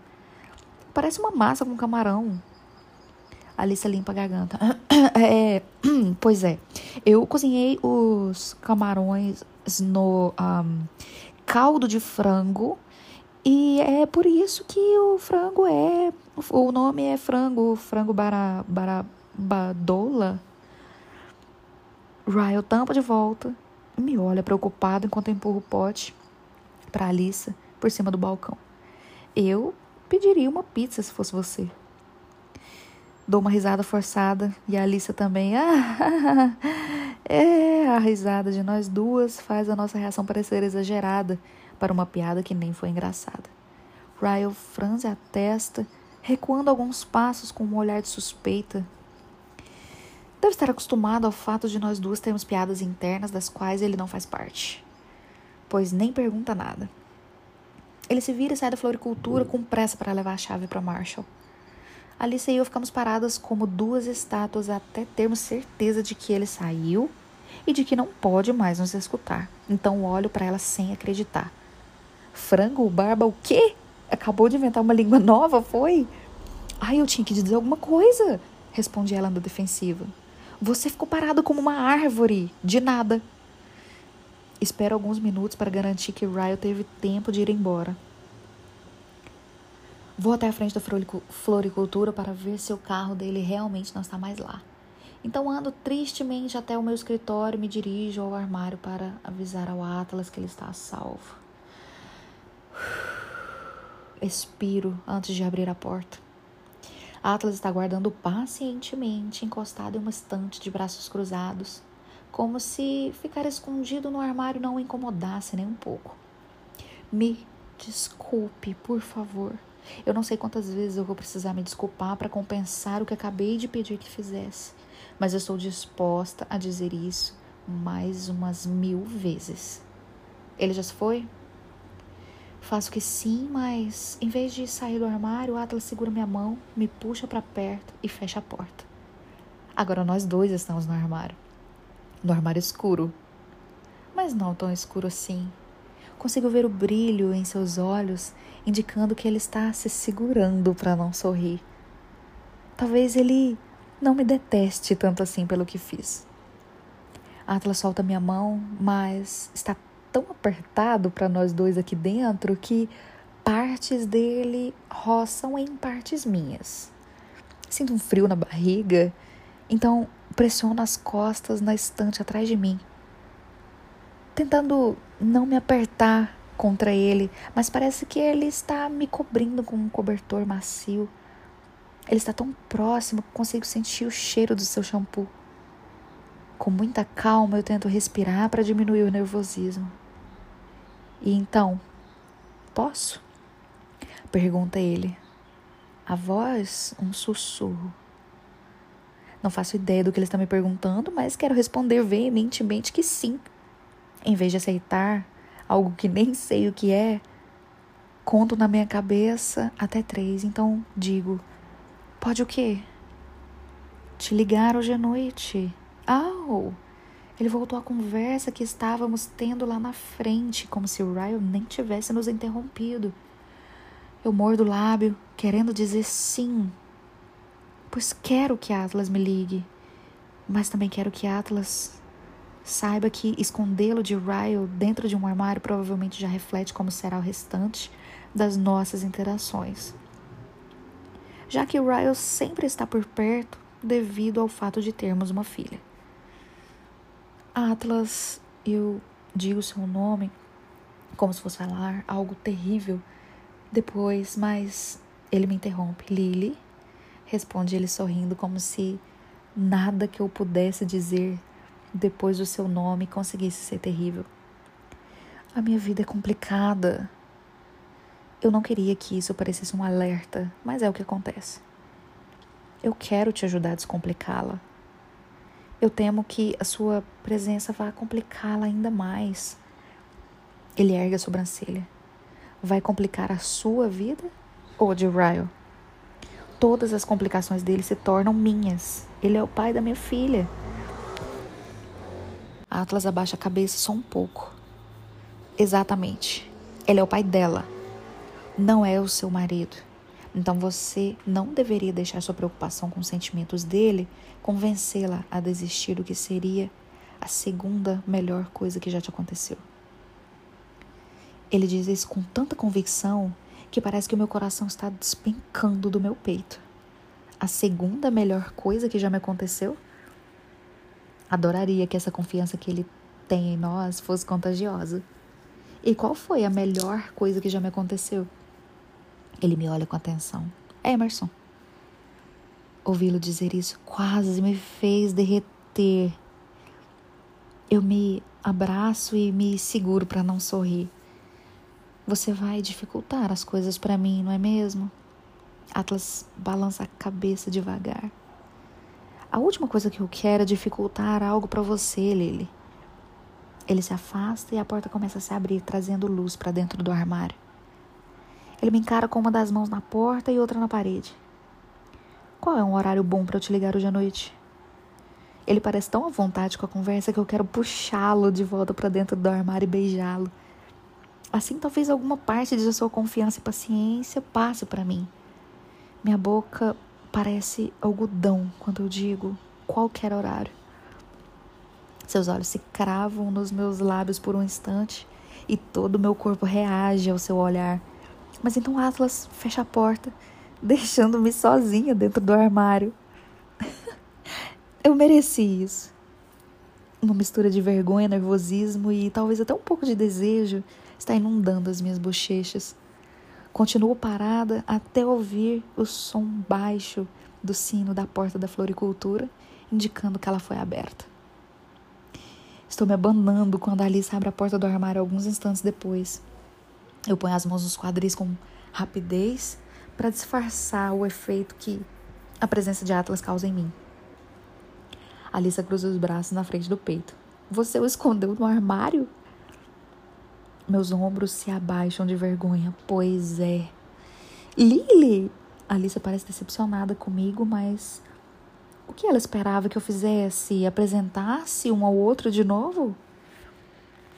Bem, foi bom você ter feito isso porque eu não sei o que teria acontecido, mas você o escondeu no armário. Você simplesmente o guardou aqui dentro como um casaco velho. Ela discutir o ocorrido não está me ajudando a me recuperar do momento. Vou para frente da floricultura com Alissa logo atrás de mim. Eu não tive escolha. A Atlas é a última pessoa do mundo que o Ryle aprovaria como meu namorado. Sinto muito em lhe informar, mas o Ryle só aprovaria uma pessoa como seu namorado e essa pessoa é o próprio Ryle. Não respondo porque eu morro de medo de que ela seja certa. Espera, você e Atlas estão namorando? Diz Alissa. Não. Mas você acabou de dizer que ele é a última pessoa que Ryle aprovaria como seu namorado. Eu falei isso porque se Ryle o tivesse visto aqui, é o que ele teria presumido. Alissa cruza os braços por cima do balcão e parece cabisbaixa. Eu estou me sentindo excluída demais nisso tudo. Tem muita coisa que você precisa me contar, diz Alissa. Muita coisa? Como assim? Eu tento parecer ocupada, puxando um vaso para perto de mim, mudando algumas flores de lugar.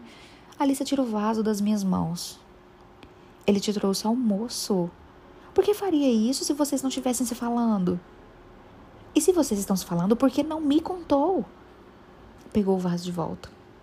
A gente se esbarrou ontem, não foi nada, e eu não falava com ele desde antes do nascimento da Amy. Alissa pega o vaso de novo. Eu vivo esbarrando em antigos amigos por aí e eles não me trazem almoço. Ela me devolve o vaso. É como se quem segurasse tivesse permissão para falar. Seus amigos não devem ser chefes de cozinha. É isso que chefes fazem. Eles preparam almoço para os outros. Ela está tão concentrada que é como se estivesse tentando ler minha mente para ignorar todas as mentiras que acho que estou contando. Juro que não é nada ainda. Se algo mudar, você será a primeira a saber. Ela parece se satisfazer momentaneamente com a resposta, mas noto alguma coisa em seu rosto antes de ela desviar o olhar. Não sei se é preocupação ou tristeza. Não pergunto, pois é que é difícil para ela. Imagino que a ideia de qualquer homem que não seja Ryle me trazendo um almoço deva deixá-la um pouco triste. No mundo ideal de Alissa, o seu irmão jamais teria me agredido e eu ainda seria a sua cunhada. Capítulo 7 Atlas Quando estiver preparando o linguado, sempre segura a faca assim. Mostra que o primeiro passo é encostar o dorso da lâmina na cauda mas Theo desvia o olhar assim que começa a tirar as escamas do peixe. Eca! Sussurra ele cobrindo a boca. Ai, não aguento! Theo vai para o outro lado do balcão, deixando um espaço entre ele e a aula de culinária. Eu estou apenas tirando as escamas, eu ainda nem o abri. Theo faz um barulho como se fosse vomitar. Não estou interessado em trabalhar com comida. Prefiro continuar sendo seu terapeuta. Theo se senta no balcão. Falando nisso, você chegou a mandar mensagem para Lily? Cheguei. E ela respondeu? Mais ou menos. Foi uma mensagem curta, então decidi levar um almoço para ela hoje para saber o que estava passando na cabeça dela. Bastante ousado, disse ele. Passei a vida inteira sem ter coragem em relação a ela. Dessa vez, eu queria que ela tivesse certeza das minhas intenções. Ah, não, resmunga Theo. Que cafonice. Você falou sobre peixes e praias e costas? Nunca devia ter lhe contado o que eu disse a Lily sobre finalmente termos chegado à costa. Ele vai ficar me zoando para sempre. Cala a boca. Aposto que você nunca nem falou com uma garota. Você tem 12 anos. Theo ri, mas percebo um constrangimento surgir quando ele acha que eu não estou olhando. Ele fica quieto, apesar do tumulto ao nosso redor. Tem pelo menos cinco pessoas na cozinha agora, mas como estão todos concentrados no trabalho, não tem ninguém prestando atenção na nossa conversa. Está afim de alguém? Eu pergunto. Ele dá de ombros. Ah, mais ou menos. As conversas que tenho com o Theo costumam ser unilaterais. Apesar de ele adorar fazer perguntas, ele não responde a muitas. Então eu sou cauteloso. É mesmo. Tento responder casualmente para que ele conte mais. Quem é ela? Theo está olhando as próprias mãos, está mexendo na cutícula do polegar, mas vejo seus ombros se abaixarem um pouco depois da minha pergunta. Como se eu tivesse feito algo errado, ou dito algo errado. Ou ele digo, sussurro para garantir que só ele vai me escutar. Theo me encara. Ele nem precisa confirmar ou negar. Eu vejo a verdade estampada no medo que há por trás de seus olhos. Eu volto a prestar atenção no preparo do peixe e digo da maneira mais tranquila possível. Você estuda com ele? Theo não responde de imediato. Não sei se eu sou a primeira pessoa para quem ele fez essa confissão, então eu quero ter certeza de que eu vou tratá-la com o cuidado que ela merece. Quero que ele saiba que ele pode contar comigo, mas também espero que ele saiba que pode contar com o pai. Até eu olho ao redor para conferir se não tem mais ninguém parando perto da gente por tempo suficiente para acompanhar a conversa. Estamos juntos esse ano no clube de matemática. Dispara com rápidas palavras e concisas, como se quisesse colocá-las para fora e nunca mais repeti-las. Seu pai sabe? Theo balança a cabeça. Observo sufocar o que parece ser pensamentos nervosos. Logo a faca, largo a faca após terminar com as escamas e vou até a pia mais próxima de Theo para lavar as mãos. Eu conheço seu pai há muito tempo. Ele é um dos meus melhores amigos por um motivo. Eu não me envolvo com pessoas que não são boas. Eu percebo que ele fica mais tranquilo quando eu digo isso, mas também noto que está constrangido e provavelmente quer mudar de assunto. Eu até diria para você mandar uma mensagem para essa pessoa de quem gosta. Mas você deve ser o único garoto de 12 anos do mundo que não tem celular. Desse jeito, nunca vai namorar ninguém. Eu acho que vai passar o resto da vida solteiro e sem celular. Theo se sente aliviado com a brincadeira. Ainda bem que você decidiu ser chefe e não terapeuta. Seus conselhos são uma porcaria. Eu estou ofendido. Os meus conselhos são ótimos. Tudo bem, Atlas. Acredite no que quiser. Ele parece relaxar e me acompanha enquanto volto para a minha bancada. Você chamou Lily para sair enquanto passou lá no trabalho dela? Não, Vou fazer isso hoje à noite. Vou ligar para ela quando eu chegar em casa. Eu passo por Theo e bagunço o cabelo a caminho do freezer. Hey, Atlas? Eu paro, os olhos dele estão repletos de preocupação. Mas um dos garçons empurra as portas e passa entre a gente, impedindo Theo de dizer o que quer que ele estivesse prestes a dizer. Mas não é, nem preciso falar nada. Eu não vou contar nada, Theo. O sigilo profissional vale para nós dois. Isso parece tranquilizá-lo. Acho bom, porque se você contar para meu pai, eu vou revelar as suas cantadas bregas. Theo põe as mãos nas bochechas, brincando. Finalmente chego a uma prainha, minha golfinha. Fulmino com o um olhar. Não foi assim que aconteceu.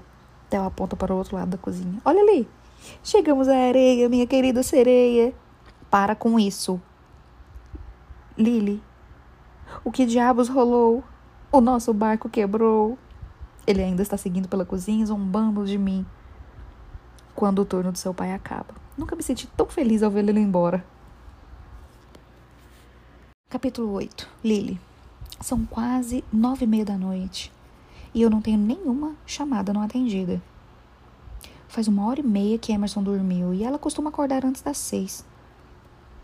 Eu me deito por volta das 10, porque se eu não dormir pelo menos 8 horas, eu fico um verdadeiro zumbi.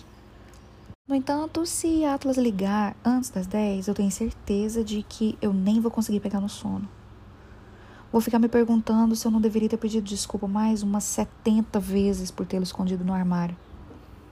Vou até a pia do banheiro para começar o meu skincare noturno e levo meu celular. Não largo o aparelho desde que Atlas passou no Floricultura na hora do almoço e disse que me ligaria à noite. Deveria ter perguntado que horas à noite. Para Atlas, Hoje à noite pode significar 11. Para mim, pode significar 8. É provável que a gente tenha noções completamente diferentes de manhã e noite. Ele é um chefe bem-sucedido que chega em casa para relaxar depois da meia-noite, enquanto eu já estou de pijama às sete. Meu celular faz um barulho, mas não é de chamada de voz. É como se alguém estivesse me ligando pelo FaceTime. Por favor, que não seja o Atlas. Eu não estou preparado para conversar por vídeo. Acabei de passar um esfoliante facial e eu olho meu celular e é óbvio que é ele.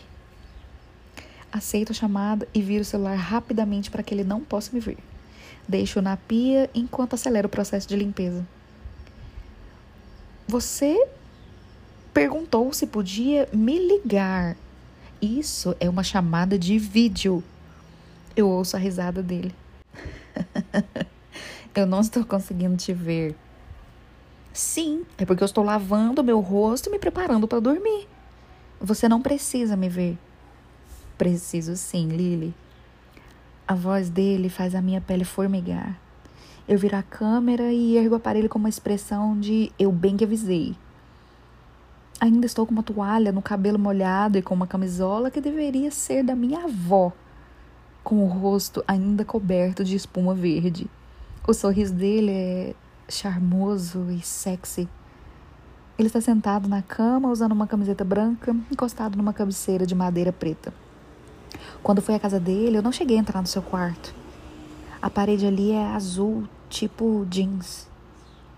Com certeza valeu a pena fazer uma chamada de vídeo, diz ele. Eu ponho o celular de volta na pia, agora virado para mim, e termino de lavar o rosto. Obrigado pelo almoço hoje. Eu não quero elogiá-lo demais, mas foi a melhor massa que eu já comi. E foi somente duas horas depois de ela ser preparada. Eu, como pude parar e almoçá-la? Gostou da massa? Porque você está me evitando, foi? você sabe que estava uma delícia. Eu vou até a cama após terminar no banheiro. Apoio o celular no travesseiro e me deito de lado. Como foi seu dia? Foi bom, responde ele. Mas a maneira como sua voz fala baixo, a palavra bom, não é muito convincente.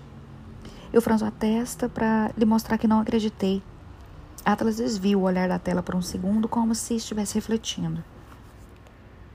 É apenas uma semana daquelas, Lily, mas está melhor agora. Eu vejo um sorrisinho se formar em seus lábios, o que me faz sorrir também. Eu nem preciso puxar papo. Encará-lo em total silêncio por uma hora já me alegraria. Qual é o nome do seu restaurante novo? Já sei que é o sobrenome dele, mas não quero que ele saiba que eu pesquisei no Google. Corrigan's. É o mesmo tipo de culinária do Bibs? É, mais ou menos. É alta gastronomia, mas com menu de inspiração italiana. Ele se vira de lado, apoiando o celular em alguma coisa e ficando na mesma posição que eu. Isso me faz lembrar de antigamente, quando a gente ficava acordado até tarde conversando na minha cama. Eu não quero falar de mim. Como tem passado? Como anda a floricultura? E a sua filha? Como ela é? Oh, quantas perguntas! Eu tenho muitas outras, mas comecemos por essas. Tá bom, um, eu tô bem, exausta na maior parte do tempo, mas imagino que é isso que dá ser empresária e mãe solo. Você não parece exausta. Eu dou uma risada. A iluminação é boa. Quando a Emerson completa um ano, no dia 11, eu vou chorar este primeiro ano passou rápido demais. É incrível o quanto elas parecem com você. Você acha mesmo? E ele faz que sim, diz: Mas e a floricultura? Está feliz com ela? Eu balanço a cabeça e franzo a testa. Ah, mais ou menos. Por que só mais ou menos? Ai, sei lá, eu acho que eu tô cansada dela. Ou vai ver, estou cansada em geral, é é, é, muita coisa, é um trabalho maçante, o retorno financeiro não é muito. Quer dizer, eu me orgulho do sucesso dela e de estar por trás de tudo isso, mas às vezes eu fico sonhando com um trabalho automático, tipo linha de montagem de alguma fábrica. Eu entendo, diz ele. É tentadora a ideia de poder voltar para casa e não pensar no trabalho. Você acha chato ser chefe em algum momento? É, de vez em quando. Foi por isso que abri o Corrigans, para ser sincero decidi assumir mais o papel de proprietário e menos o de chefe. Ainda cozinho várias noites por semana, mas passo boa parte do tempo cuidando da administração dos dois restaurantes. Você trabalha muitas horas? Muitas, mas consigo achar uma noite livre pra gente. Isso me faz sorrir. Eu fico mexendo no edredom, evitando um contato visual, porque eu sei que eu estou corando. Você tá me convidando para sair? Estou. Você topa? Um, posso arranjar uma noite livre também? Agora nós dois estamos sorrindo. Mas então Atlas limpa a garganta como se estivesse preparando para fazer alguma ressalva. Um, eu posso te fazer uma pergunta difícil? Um, pode? Tento disfarçar meu nervosismo em relação ao que ele está prestes a perguntar. Mais cedo, você mencionou que sua vida era complicada. Se isso. Um, se a gente. Um, se tornar alguma coisa, isso vai ser mesmo um problema para Ryle? Eu nem hesito. Vai. Por quê? Ele não gosta de você de mim em particular ou de nenhum cara com quem você se envolve? Eu franzo o nariz. De você. De você em particular. Por causa da briga no meu restaurante? Por causa de muitas coisas, eu admito. Deito de costas e puxo o telefone junto. Ele culpa você pela maioria das nossas brigas. Atlas está nitidamente confuso. Então, explico tentando não deixar a situação constrangedora demais. Lembra quando a gente era adolescente e eu escrevia num diário? Lembro, apesar de você nunca me deixar ler nada. É, bem, Ryle encontrou os diários e leu todos. E não gostou do que leu. Atlas suspira. Lily, a gente era adolescente. Pelo jeito, ciúme não tem prazo de validade. Atlas comprime os lábios como se estivesse tentando conter a frustração. Eu realmente odeio te ver estressada com a possível reação dele a coisas que nem sequer aconteceram. Mas eu entendo. Você está numa situação difícil. Ele me olha para me tranquilizar. Vamos dar um passo de cada vez? Tudo bem? Um passo bem devagar de cada vez, eu sugiro. Tá bom? Combinado? Bem devagar. Atlas ajusta o travesseiro debaixo da cabeça. Eu via você com aqueles diários. Eu sempre me perguntei o que você escrevia sobre mim. Se você escrevia sobre mim. Atlas, quase tudo era sobre você. Você ainda os tem? Tenho estão numa caixa no meu armário. Atlas se senta. Leia um trecho para mim. Não, de jeito nenhum. Lily.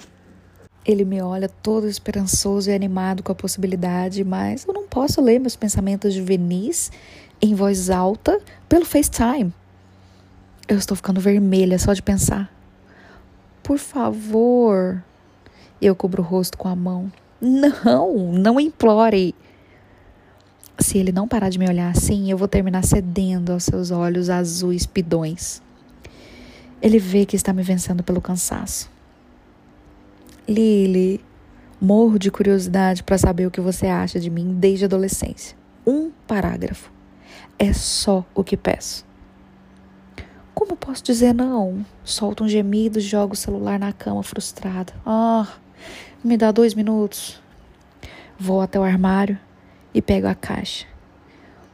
carrego até a cama e começo a folhear os diários à procura de algo que não me envergonhe tanto. O que você quer que eu leia? Eu contando do nosso primeiro beijo? Não, a gente vai fazer tudo devagar, lembra? Diz ele brincando. Comece com alguma coisa mais do início. Assim fica bem mais fácil. Pego o primeiro diário e o folheio até encontrar algo que me parece curto e não tão humilhante. Lembra da noite em que eu te procurei chorando porque meus pais estavam brigando? Lembro, confirma ele. Ele se acomoda no travesseiro e coloca um braço atrás da cabeça. Eu reviro os olhos. Isso pode ficar mais confortável aí enquanto me constranjo. Resmungo. Sou eu, Lily. Somos nós dois. Não precisa ter vergonha de nada. A voz dele ainda tem o mesmo efeito calmante de sempre. Sento-me de pernas cruzadas e seguro o celular com uma das mãos e o diário com a outra e começo a ler. Alguns segundos depois, a porta dos fundos se abriu e ele olhou para além de mim. Depois, para minha esquerda e para minha direita. Só quando ele me olhou no rosto percebeu que eu estava chorando. Você está bem? perguntou, saindo para a varanda. Usei minha blusa para enxugar as lágrimas e percebi que ele tinha saído da casa em vez de me convidar para entrar. Eu me sentei no degrau da varanda e ele se acomodou ao meu lado. Estou bem, respondi. Só estou zangada. Às vezes choro quando fico zangada. Ele estendeu o braço e colocou meu cabelo atrás da orelha. Eu gostei disso e de repente a minha raiva diminuiu. Então ele pôs o braço ao meu redor e me puxou para perto, deixando minha cabeça apoiada em seu ombro. Não sei como ele me acalmou sem dizer nada, mas foi o que aconteceu. A simples presença de algumas pessoas acalma. E como ele é assim, é o completo oposto de meu pai. Ficamos sentados assim por um tempo, até que eu vi a luz do meu quarto se acender. É melhor você ir, sussurrou ele. Nós dois vimos minha mãe parada no quarto me procurando. Só naquele instante percebi a vista perfeita que ele tinha do meu quarto. Enquanto voltava para casa, tentei passar, pensar em todo o tempo que a Atlas passara naquela casa. Tentei lembrar se eu tinha andado alguma vez com a luz acesa durante a noite, porque normalmente quando eu estou no quarto à noite eu fico só de camiseta. E olha só maluquice, Ellen. Eu torcia para ter feito isso sim. Lily, Atlas não está sorrindo quando eu termino de ler. Ele está me encarando com muita intensidade e o peso em seu olhar me faz sentir um aperto no peito. A gente era tão jovem, comenta ele. Há um pouco de sofrimento em sua voz. Pois é, jovens demais para lidar com aquelas coisas, especialmente você. Atlas não está mais olhando para o celular, mas assente. O Dima mudou e percebo que ele está pensando em algo completamente diferente. Lembro que ele tentou fazer pouco caso de alguma coisa ao dizer que era apenas uma semana daquelas. O que está te incomodando? Ele volta a olhar para o celular. Parece que vai mudar de assunto novamente, mas depois apenas suspira e sobe um pouco para se encostar na cabeceira. Alguém vandalizou meus restaurantes. Os dois? Ele assente. Sim. Começou uns dias atrás. Acha que é algum conhecido seu? Não é ninguém que eu reconheça, mas o vídeo da câmera de segurança não é muito nítido. Ainda não denunciei para a polícia. Por que não? Ele franze a testa. Parece ser alguém mais jovem, talvez um adolescente. Acho que me preocupo com a possibilidade de que a pessoa estar, possa estar na mesma situação que eu naquela época, passando necessidade. A em seus olhos diminui um pouco. E se a pessoa não estiver uma, não tiver uma Lily para salvá-lo? Eu demoro alguns segundos para assimilar o que, ele disse. Quando isso acontece, eu não sorrio. Eu engulo o nó na garganta, esperando que ele não veja minha reação. Não é a primeira vez que ele menciona que eu salvei naquela época, mas toda vez que diz isso, eu quero contestar suas palavras. Eu não o salvei. Tudo que eu fiz foi me apaixonar por ele. Consigo ver por que eu me apaixonei por ele. Que proprietário se preocupa mais com a situação da pessoa que vandalizou seu estabelecimento do que com os danos causados? Atlas atencioso. Eu sussurro. O quê? Pergunta ele. Eu não queria ter dito em voz alta. Passo a mão no calor que se espalha pelo meu pescoço. Nada. Atlas limpa a garganta, inclinando-se para frente. Um sorriso sutil se forma. um, voltemos ao seu diário, sugere. Bem que me perguntei se você sabia que eu conseguia ver o interior do seu quarto pela janela naquela época, porque depois daquela noite você deixou a luz acesa um bocado de vezes. Eu dou uma risada, contente por ele ter tornado o clima mais leve. você não tinha televisão. Eu queria que tivesse alguma coisa para ver. Ele solta um gemido. Ah, Lily, você precisa me deixar ler o restante. Não! Você me trancou num armário hoje. Me dá permissão para ler os seus diários seria uma boa maneira de se desculpar. Eu achei que você não tivesse ofendido. Eu acho que pode ser uma reação atrasada. Ele começa a sentir devagar. Pois é, estou começando a senti-la agora. Eu estou muito ofendido. Eu estou rindo quando o M começa a chorar do outro lado do corredor. Suspiro porque eu não quero desligar, mas eu não sou daquelas mães que consegue deixar o filho chorar até cansar. Amy está acordando, eu preciso desligar. Mas você está me devendo um jantar. É só dizer quando, Atlas responde. Eu não trabalho aos domingos, então seria bom no sábado. Amanhã é sábado, observa ele. Mas a gente vai fazer tudo devagar. Bom, mas é bem devagar se a gente contar a partir do dia em que nos conhecemos. Assim, são anos entre o momento em que te conheci e o nosso primeiro encontro. Ok, às 18? Eu sorri. Às 18 está perfeito. Assim que digo isso, Atlas fecha os olhos por dois segundos. Espera, não posso amanhã, merda. Vai ter um evento no restaurante eu preciso estar lá. Que tal domingo? Ah, no domingo eu fico com o M. Eu prefiro esperar um pouco antes de vocês conviverem. Eu, eu entendo. E no próximo sábado? Isso me daria tempo de arranjar alguém para cuidar dela. Atlas sorri. Marcado, então. Ele se levanta e começa a andar pelo quarto. Você não trabalha aos domingos, né? Posso te ligar nesse domingo? Quando você diz ligar, está falando de chamada de vídeo? Eu quero estar preparada da próxima vez. Você não estaria despreparada nem se tentasse, diz ele. E sim, Vai ser pelo FaceTime.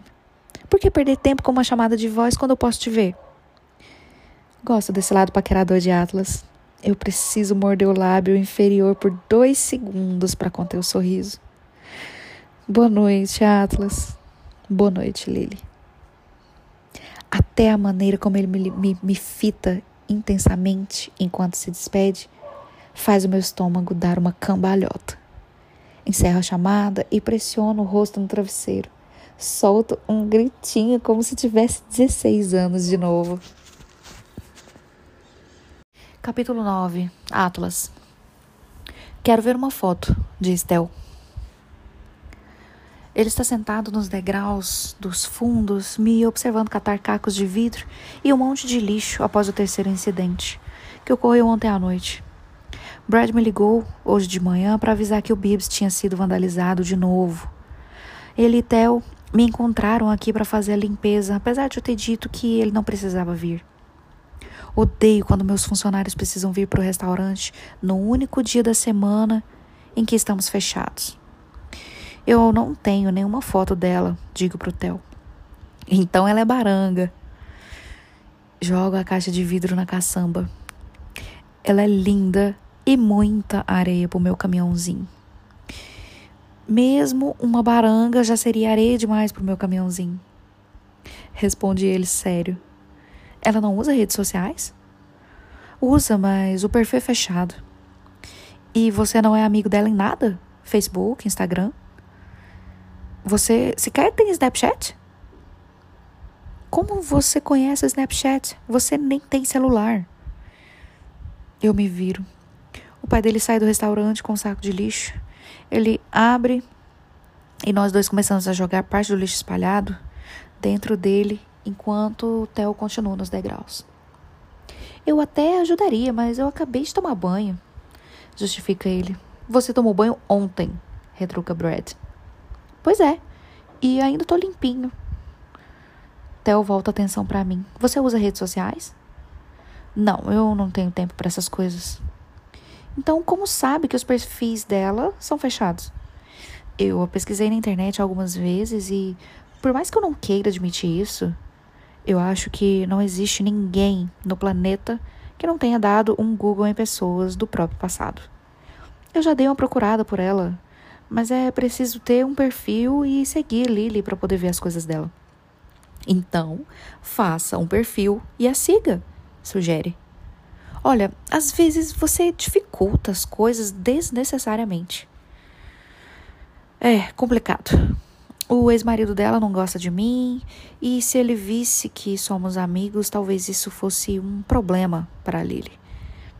Por que, que ele não gosta de você? pergunta Theo. A gente brigou aqui no restaurante, para dizer a verdade. Digo, apontando a cabeça pro prédio. Theo ergue um pouco a sobrancelha. Sério? Tipo, briga mesmo? Brad endireita a postura. Espera. Aquele cara é o marido da Lily? Eu achei que você soubesse. Eu respondo. Nenhum de nós sabia quem ele era, nem porque você estava brigando com ele. Mas foi a única vez que eu vi você expulsar alguém do restaurante. Agora faz todo sentido. Acho que é a primeira vez que falo disso desde que aconteceu.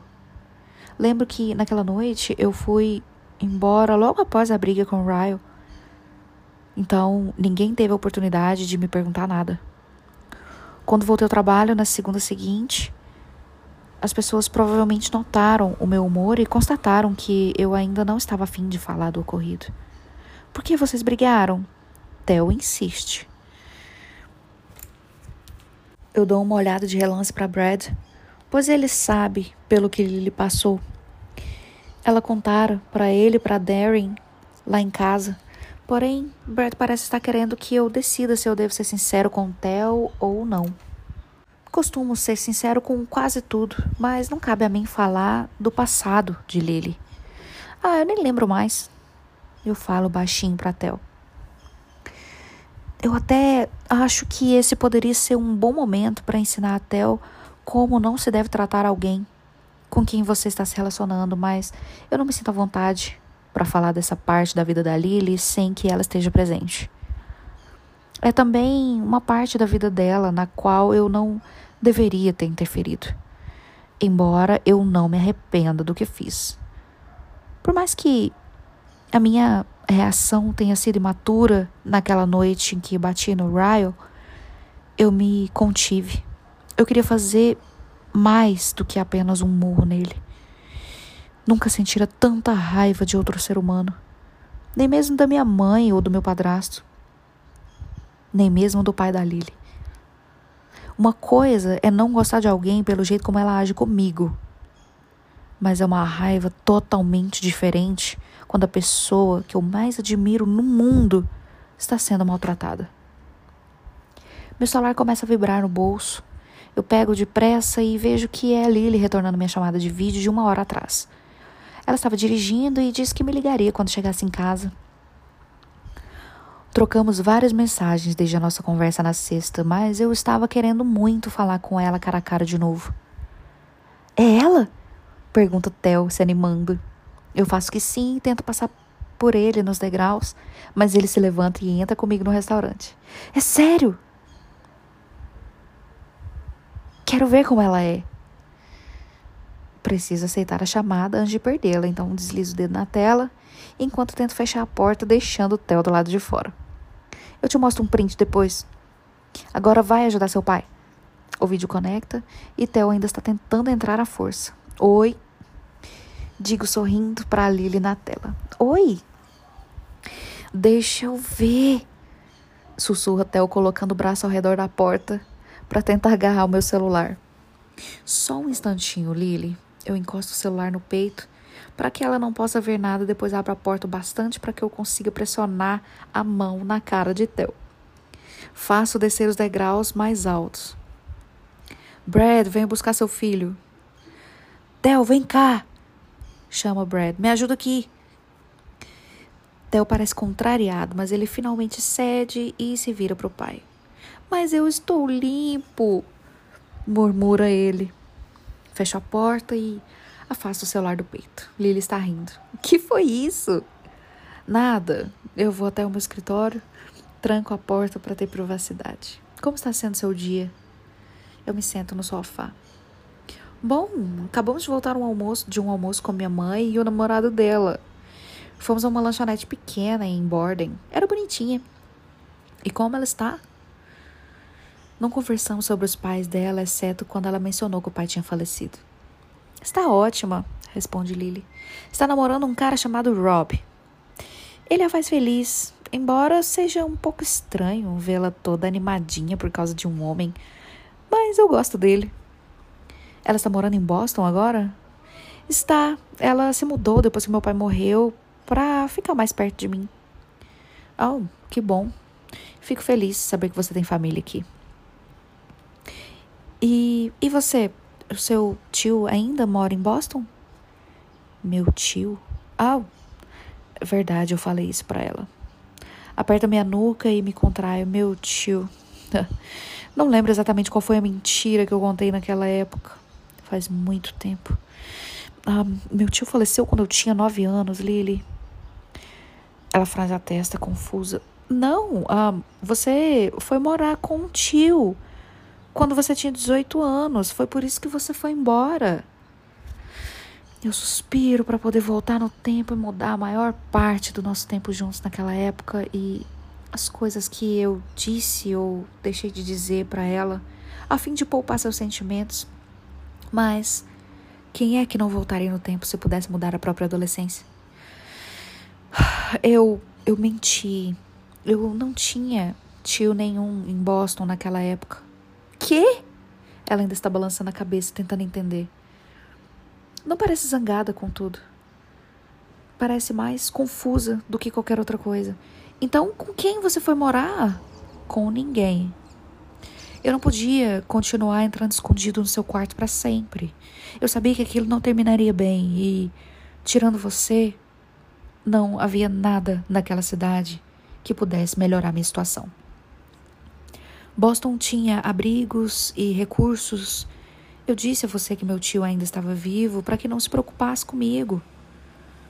Lily recosta a cabeça na cabeceira e fecha os olhos um pouco. Atlas! Ela diz meu nome com compaixão. Quando abre os olhos de novo, parece estar tentando não chorar. Eu, eu, eu nem sei o que dizer. Eu. Eu achei que você tivesse uma família. Desculpa por ter mentido, Lily. Não foi por maldade. Eu, eu, eu só queria te poupar. Não se desculpe, ela me interrompe. Você, você, você fez o que era certo. O inverno estava chegando e talvez você não tivesse ao menos sobrevivido naquela casa. Ela enxugou uma lágrima. Eu não consigo nem imaginar como deve ter sido difícil se mudar para Boston com aquela idade e, e sem nada, sem ninguém. Deu certo, tá? Deu certo, eu digo abrindo um sorriso. Deu tudo certo. Eu estou tentando acabar com a tristeza que acabo de causar. Não pense na nossa situação naquela época. Pense apenas na nossa situação agora. Onde você está agora? Esse é o seu escritório? É sim, eu vou virando o celular para que ela possa ver um pouco do espaço. É pequeno, só tem um sofá e um computador, mas quase nunca estou aqui. Passo a maior parte do tempo na cozinha. Você está no Bibs? Isso. Os dois restaurantes fecham aos domingos. Estou aqui só dando uma geral. Eu não vejo a hora de ir ao Corgans. É lá que a gente vai jantar no sábado? Eu dou uma risada. de jeito nenhum eu te levaria para algum restaurante meu no nosso encontro. As pessoas com quem trabalho são curiosas demais em relação à minha vida pessoal. Ela sorri. Engraçado. Eu também tenho curiosidade em relação à sua vida pessoal. Para você, eu sou um livro aberto. O que gostaria de saber? Ela reflete por alguns segundos. Depois fala: Eu quero saber quem são as pessoas da sua vida. Você não tinha ninguém quando a gente era adolescente, mas agora é um adulto. Tem restaurantes e amigos e uma vida inteira sobre a qual eu não sei quase nada. Quem são suas pessoas, Atlas Corrigan? Eu nem sei como responder a isso sem ser rindo. Ela não retribuiu meu sorriso, entretanto, o que me faz pensar que está perguntando mais por preocupação do que por curiosidade. Olho-a carinhosamente querendo diminuir parte de sua apreensão. Eu tenho amigos e você conheceu algum deles há algum tempo lá em casa. Eu não tenho família, mas eu não sinto isso como um vazio. Gosto da minha carreira e da minha vida. Faço uma pausa e depois digo algo com toda franqueza. Eu sou feliz, se é isso que está querendo saber. Eu vejo o canto da sua boca se erguer. Que bom! Eu sempre quis saber aonde você tinha ido parar. Eu tentei te achar nas redes sociais, mas eu não tive sorte. E eu volto a rir com isso, pois o Theo e eu acabamos de ter essa conversa. eu não uso as redes sociais. Se eu dissesse a Lily que usaria todos os dias os perfis dela não fossem fechados, Theo talvez me dissesse que essa confissão iria assustá-la.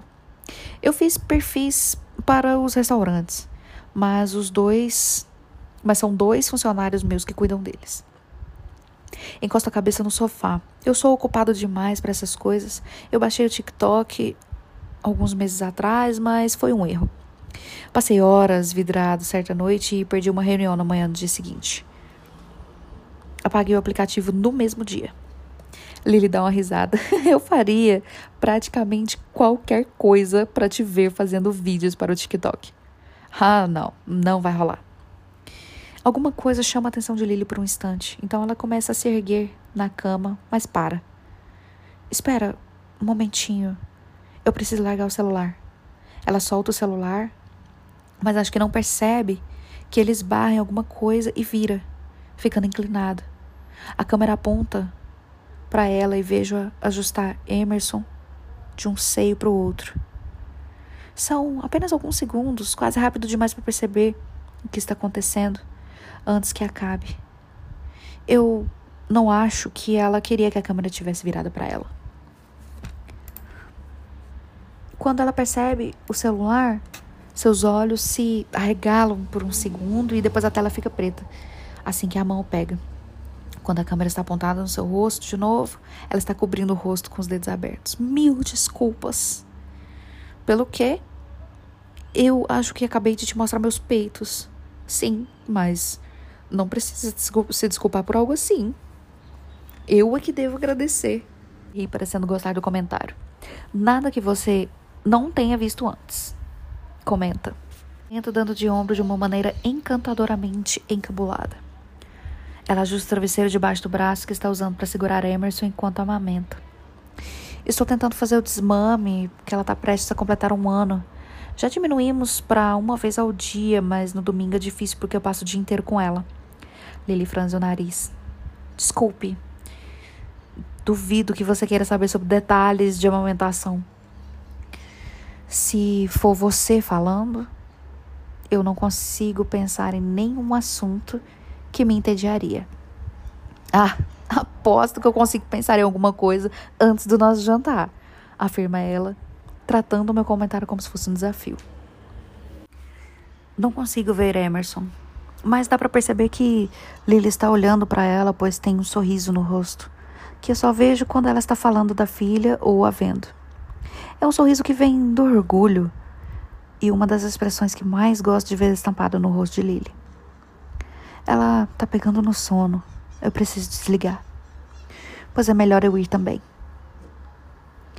Não quero deixar Brad e Tel fazendo a maior parte da limpeza lá fora sem mim. Talvez eu te ligue mais tarde, pode ser? Sugere ela. É óbvio que sim. Lembro que Theo disse que queria ver uma foto de Lily, então antes de encerrar a chamada eu tiro um print. O celular faz um barulho perceptível da foto e Lily vira a cabeça com curiosidade. Você tirou um. Eu queria uma foto sua. Tchau, Lily. Encerro a chamada antes que eu fique envergonhada demais. Não fazia ideia de que o celular iria fazer um barulho e de que ela conseguiria ouvi-lo. Acho bom o Theo dar valor ao que eu fiz. Abro a porta do escritório e vejo Brad varrendo a cozinha. Fico confuso, já que a cozinha é limpa depois que fecham o restaurante. E os danos causados de madrugada foram apenas do lado de fora. Não fizeram a limpeza do piso ontem à noite? Está tudo bem com a cozinha, só tô fingindo varrer. Explica ele. Brad vê perplexidade em meu rosto, então continua. Eu queria que o Theo fizesse a limpeza da maior parte da bagunça lá fora, já que ele odeia tanto. É coisa de pai. Oh, ok, faz sentido. Não faz nenhum sentido, mas deixo o Brad fingindo que tá varrendo e volto lá para fora. Theo tá fazendo uma careta enquanto usa o polegar indicador para erguer algo que vai pro lixo. Que nojo, murmura ele, colocando o saco de lixo. Você precisa contratar um segurança particular ou algo assim. Isso já está fora de controle. Não é uma má ideia. Ergo o celular na frente dele para que veja o print da chamada com a Lily. Ele recusa, surpreso. Essa é a Lily? Essa é a Lily. Guardo o celular no bolso, pego o saco de lixo de Theo. Agora tá explicado. Ele se senta no degrau mais alto. O que tá explicado? Porque você fica sem saber o que dizer perto dela e acaba falando aquelas cafonices. Não acho que as coisas que eu digo a ela são cafonices, mas ele tem razão quanto a uma coisa. Ela é tão linda que às vezes eu não sei o que dizer quando eu tô perto dela. Eu não vejo a hora de você começar a namorar. Digo pro Theo. Eu vou te zoar tanto. Capítulo 10 Lily Mãe, não tem problema, sério. Estou segurando o celular entre a bochecha e o pescoço. Já estou na casa da Alissa, não é problema nenhum. Tem certeza? Rob disse que poderia cuidar dela. Não, Rob precisa cuidar de você. Está bem, diga a Amy que a avó sente muito. Vó? É assim que quer ser chamada agora? Eu estou apenas testando, explica ela. Eu não gosto de vovó. Ela já se chamou de avó de quatro maneiras diferentes desde que Amy nasceu, mas nenhuma delas pegou. Amo você, mãe, melhoras. Também amo você. Encerro a ligação e tiro Amy da cadeirinha. É um alívio ver que o carro de Ryan não está na vaga dele. Não estava planejando passar aqui no prédio onde ele e Alice têm apartamentos. Mas a minha mãe e Amy ficaram doentes essa semana. Quando fui buscá-la na casa da minha mãe, Amy estava com um pouco de febre. A febre subiu por volta de duas da manhã e nada do que fiz ajudou, mas já tinha passado quando precisei me arrumar para trabalhar hoje. Porém, hoje à tarde minha mãe começou a se sentir péssima, então precisei buscar Amy durante o trabalho. Tive um momento de pânico porque Hoje é o meu jantar com Atlas. Pensei que precisaria cancelar, mas a Alicia me salvou. Eu não contei a ela porque precisaria de uma babá. Mandei mensagem perguntando se ela poderia cuidar da Amy por algumas horas hoje. E ela respondeu com uma única palavra: Óbvio. Avisei a ela que Amy teve febre ontem à noite, mas Amy e Riley passam tanto tempo juntas que faz meses que paramos de nos preocupar com a possibilidade de uma transmitir alguma doença para outra. O que acontece semana sim, semana não. Amy provavelmente até pegou a febre de Riley. Bato a porta de Alice e depois de abri-la, ela vai pegando logo a Amy. Vem cá, diz ela. Depois puxa a Amy para perto de si e aperta. Que cheirinho gostoso. Riley não tem mais cheiro de bebê. E isso me deixa triste. Ela abre mais a porta e me convida para entrar. Quando entro segurando a bolsa de maternidade, Alissa finalmente repara na minha roupa. Calma aí. Ela aponta para o meu corpo com o dedo. Que história é essa? Por que eu vou ficar de babá mesmo, hein?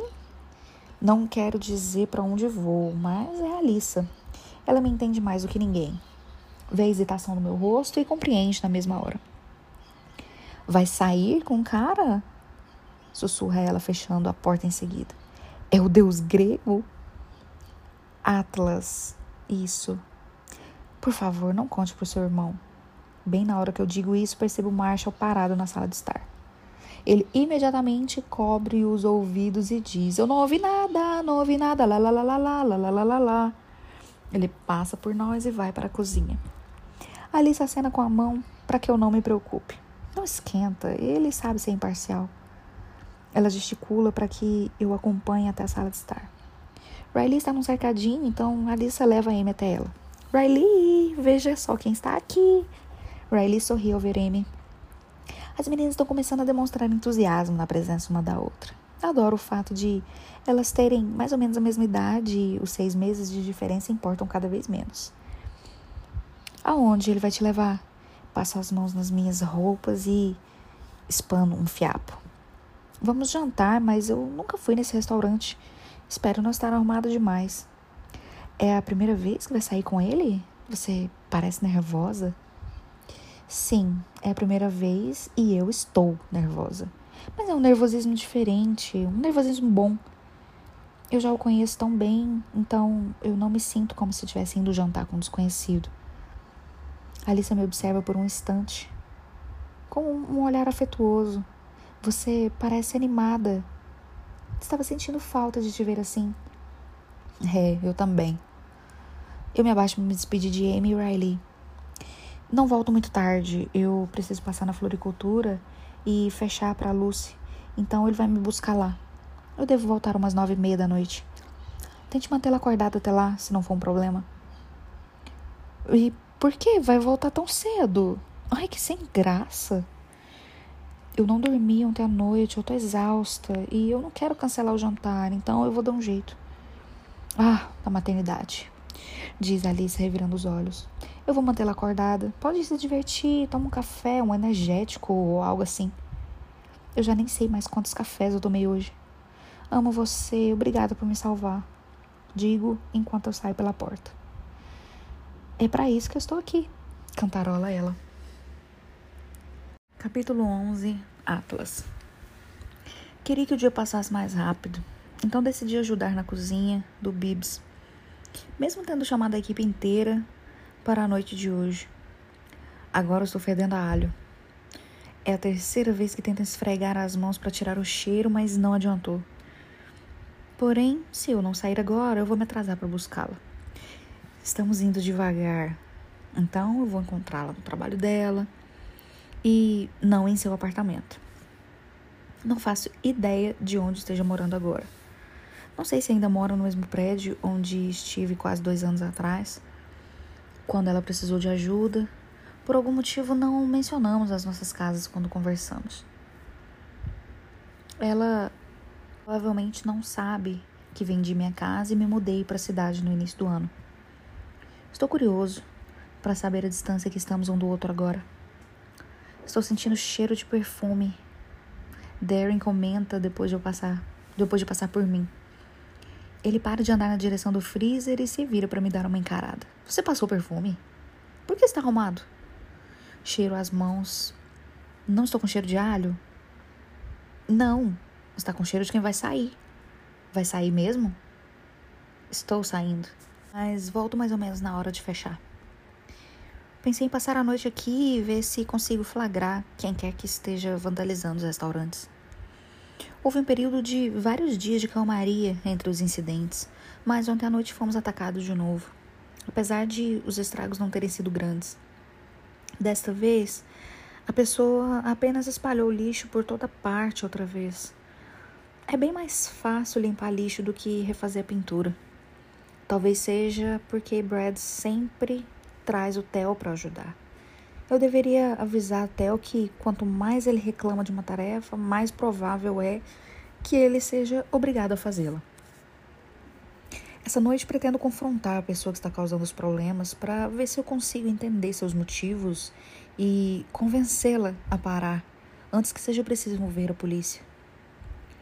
Tenho certeza de que a maioria das coisas pode ser resolvida com uma conversa simples e franca, em vez de uma intervenção dramática.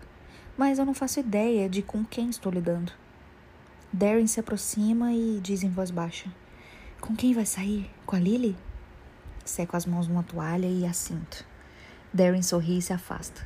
É bom ver que os meus amigos gostam de Lily. Eles a mencionaram algumas vezes e depois da nossa noite de poker mas acho que notaram que aquilo me incomodou. Eu não gostava de falar da Lily quando ela não fazia parte da minha vida. Agora, no entanto, é possível que ela esteja de volta. Talvez. É por isso que eu tô tão nervoso.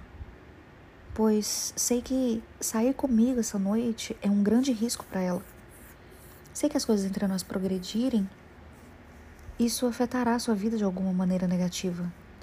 Talvez seja por isso que duas horas atrás eu comecei a me sentir imensamente pressionado para garantir que o nosso jantar esteja à altura dela. Mas estou com cheiro de alguém que tem pavor de vampiros. Então as coisas já não estão correndo muito bem. Paro no estacionamento quando faltam cinco minutos para as 18. Lily já devia estar me esperando, pois sai da floricultura e tranca a porta atrás de si antes mesmo de eu sair do carro. Assim que a vejo, eu fico ainda mais nervoso. Ela está linda. Está de macacão preto e salto alto. Lily veste o casaco e me encontra no meio do estacionamento. Eu me aproximo e o cumprimento com um beijo rápido na bochecha. Você está maravilhosa. Juro que ela cora um pouco depois que eu digo isso. Estou mesmo? Eu nem dormi à noite e parece que eu estou com cara de uma senhora de 90 anos. Por que não dormiu? Amy passou a noite inteira com febre. Ela está melhor agora, mas. Lily boceja, desculpe. Acabei de tomar café e daqui a pouco o efeito bate. Tudo bem, eu. Eu não estou cansado, mas estou com cheiro de alho. Eu gosto de alho. que bom. Lily se inclina para trás e olha a própria roupa. Eu não sabia o que vestir, eu nunca fui a esse restaurante. Nem eu, então não faço ideia. Mas posso apostar que vai sair bem. Escolhi um restaurante novo que eu estava querendo conhecer. Fica uns 45 minutos de carro, mas imaginei que assim teríamos tempo de botar a conversa em dia no caminho. Tenho um presente para você, anuncia ela. Está no meu carro. Eu vou pegar. Eu acompanho até o carro e a vejo pegar uma coisa no porta-luvas. Quando ela me entrega, eu não consigo deixar de sorrir. É o seu diário?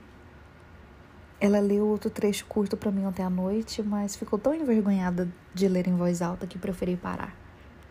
É um deles. Vamos ver como vai ser a noite antes que eu te dê o outro. Sem pressão. Acompanho até meu carro e abro a porta do carona para Lily. Ela começa a bocejar de novo enquanto fecha sua porta. Eu me sinto mal, como se talvez ela tivesse cansada demais para o nosso jantar. Eu não faço ideia de como é cuidar de uma criança. Parece egoísmo da minha parte.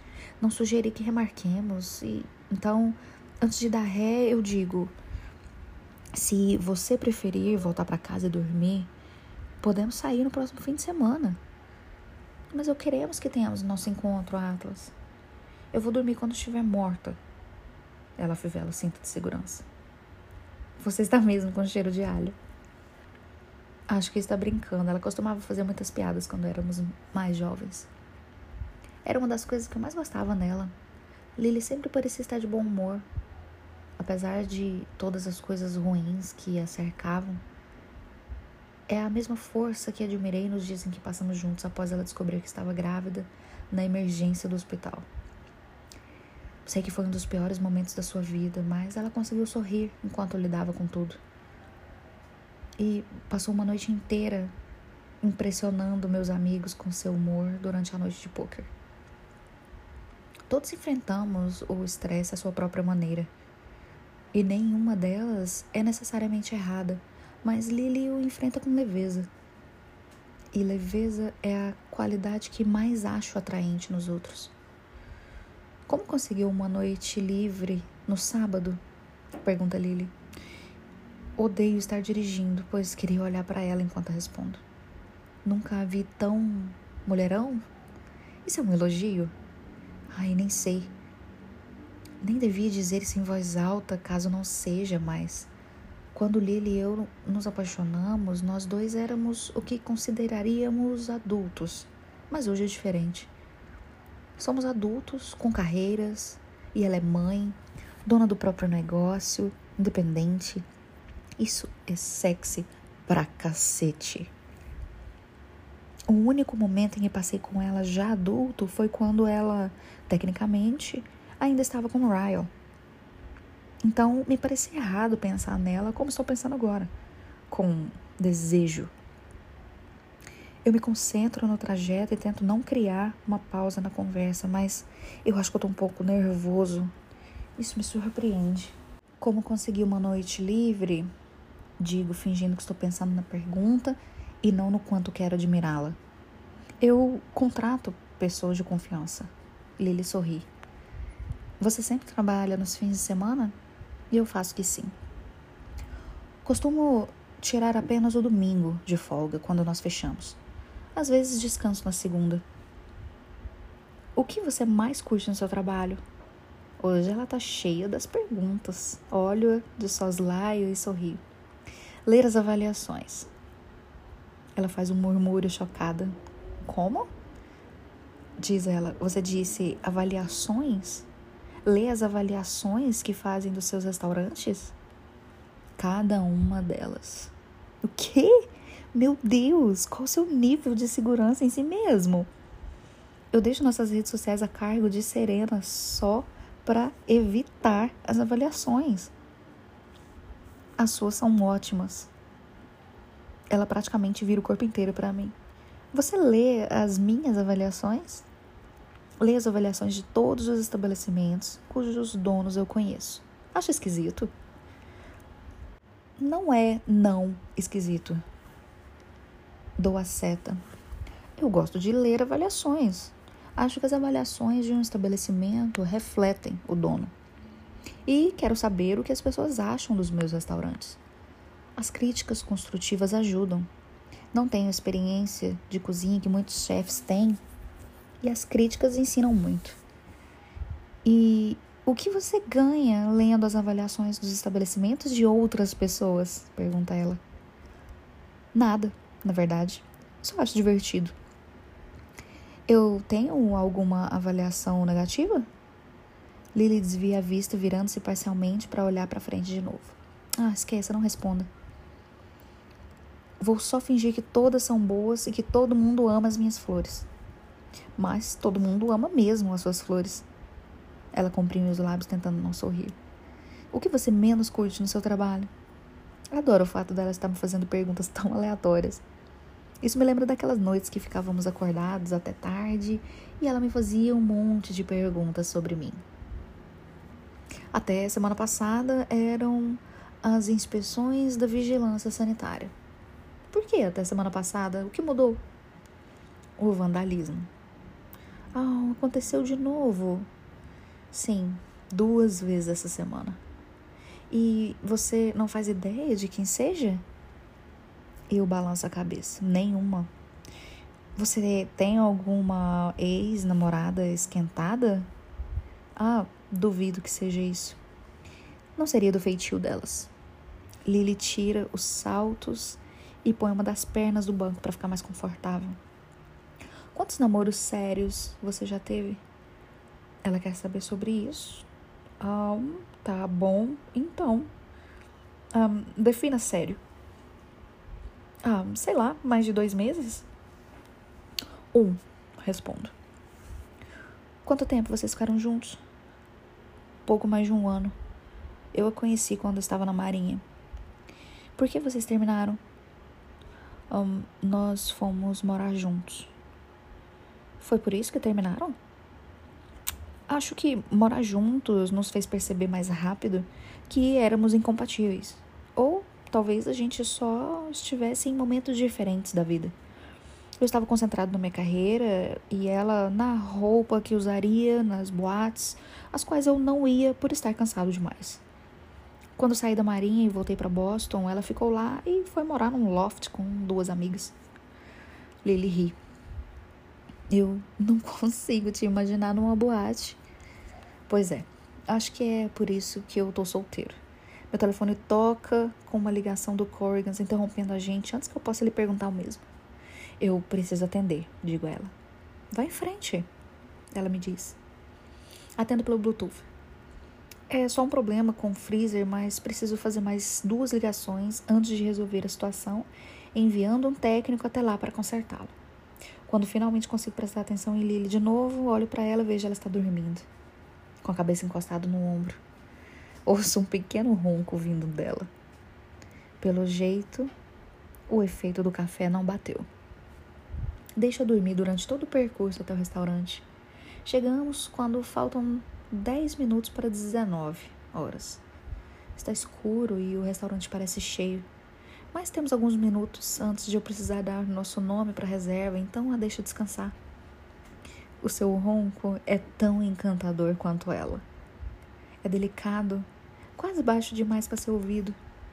Faço um pequeno vídeo para poder provocá-la mais tarde. Então estendo o braço para o banco de trás e pego seu diário. Eu sei que ela disse que eu não deveria ler na frente dela, mas, tecnicamente, não é o que eu estou fazendo. Ela está dormindo. Abro a primeira página e começo a ler. Leio o primeiro texto que escreveu, completamente fascinado. Sinto como se estivesse quebrando alguma regra ao ler isso, mas foi ela quem trouxe o diário.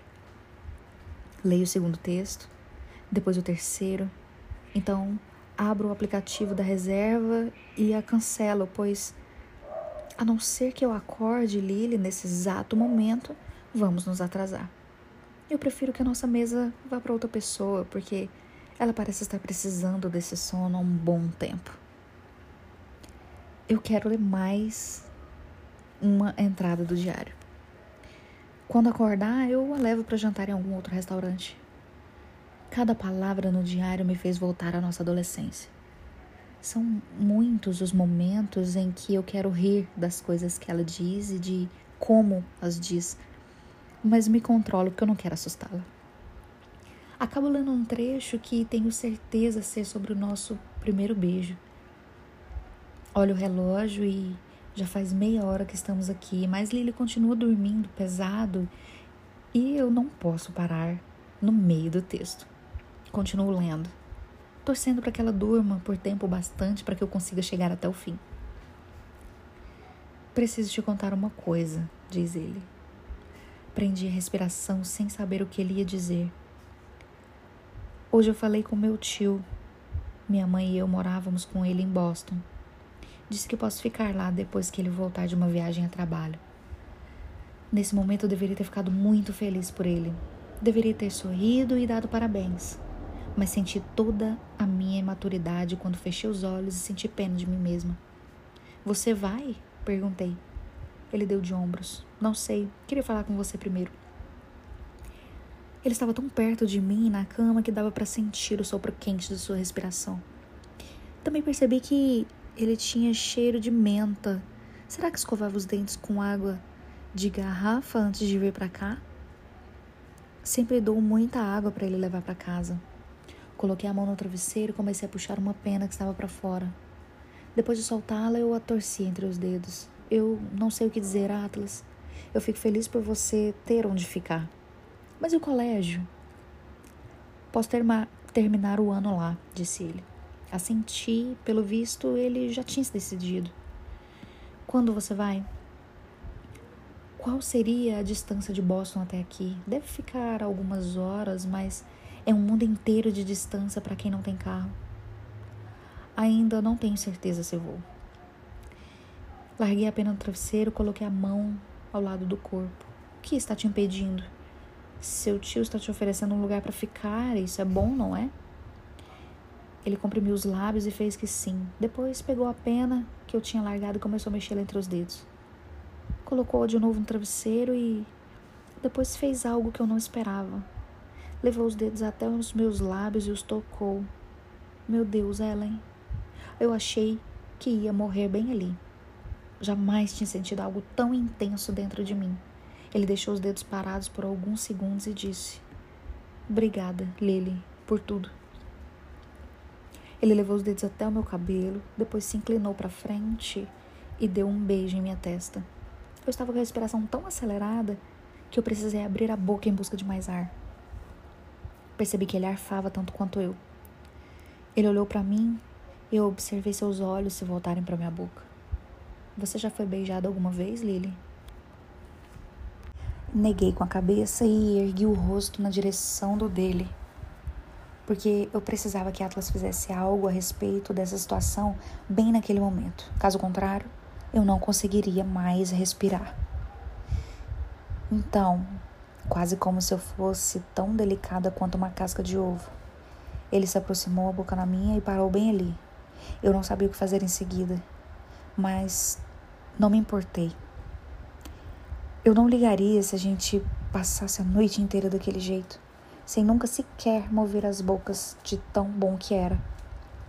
Seus lábios se fecharam nos meus e eu meio que sentia sua mão tremendo. Fiz o mesmo que ele e comecei a imitar seus movimentos. Senti a ponta da sua língua roçar uma vez em meus lábios. E achei que meus olhos iam se virar para dentro da minha cabeça. E ele fez isso de novo e depois uma terceira vez. Então eu fiz o mesmo. Quando as nossas línguas se encostaram pela primeira vez, eu dei um sorrisinho, porque já tinha imaginado muitas vezes o meu primeiro beijo.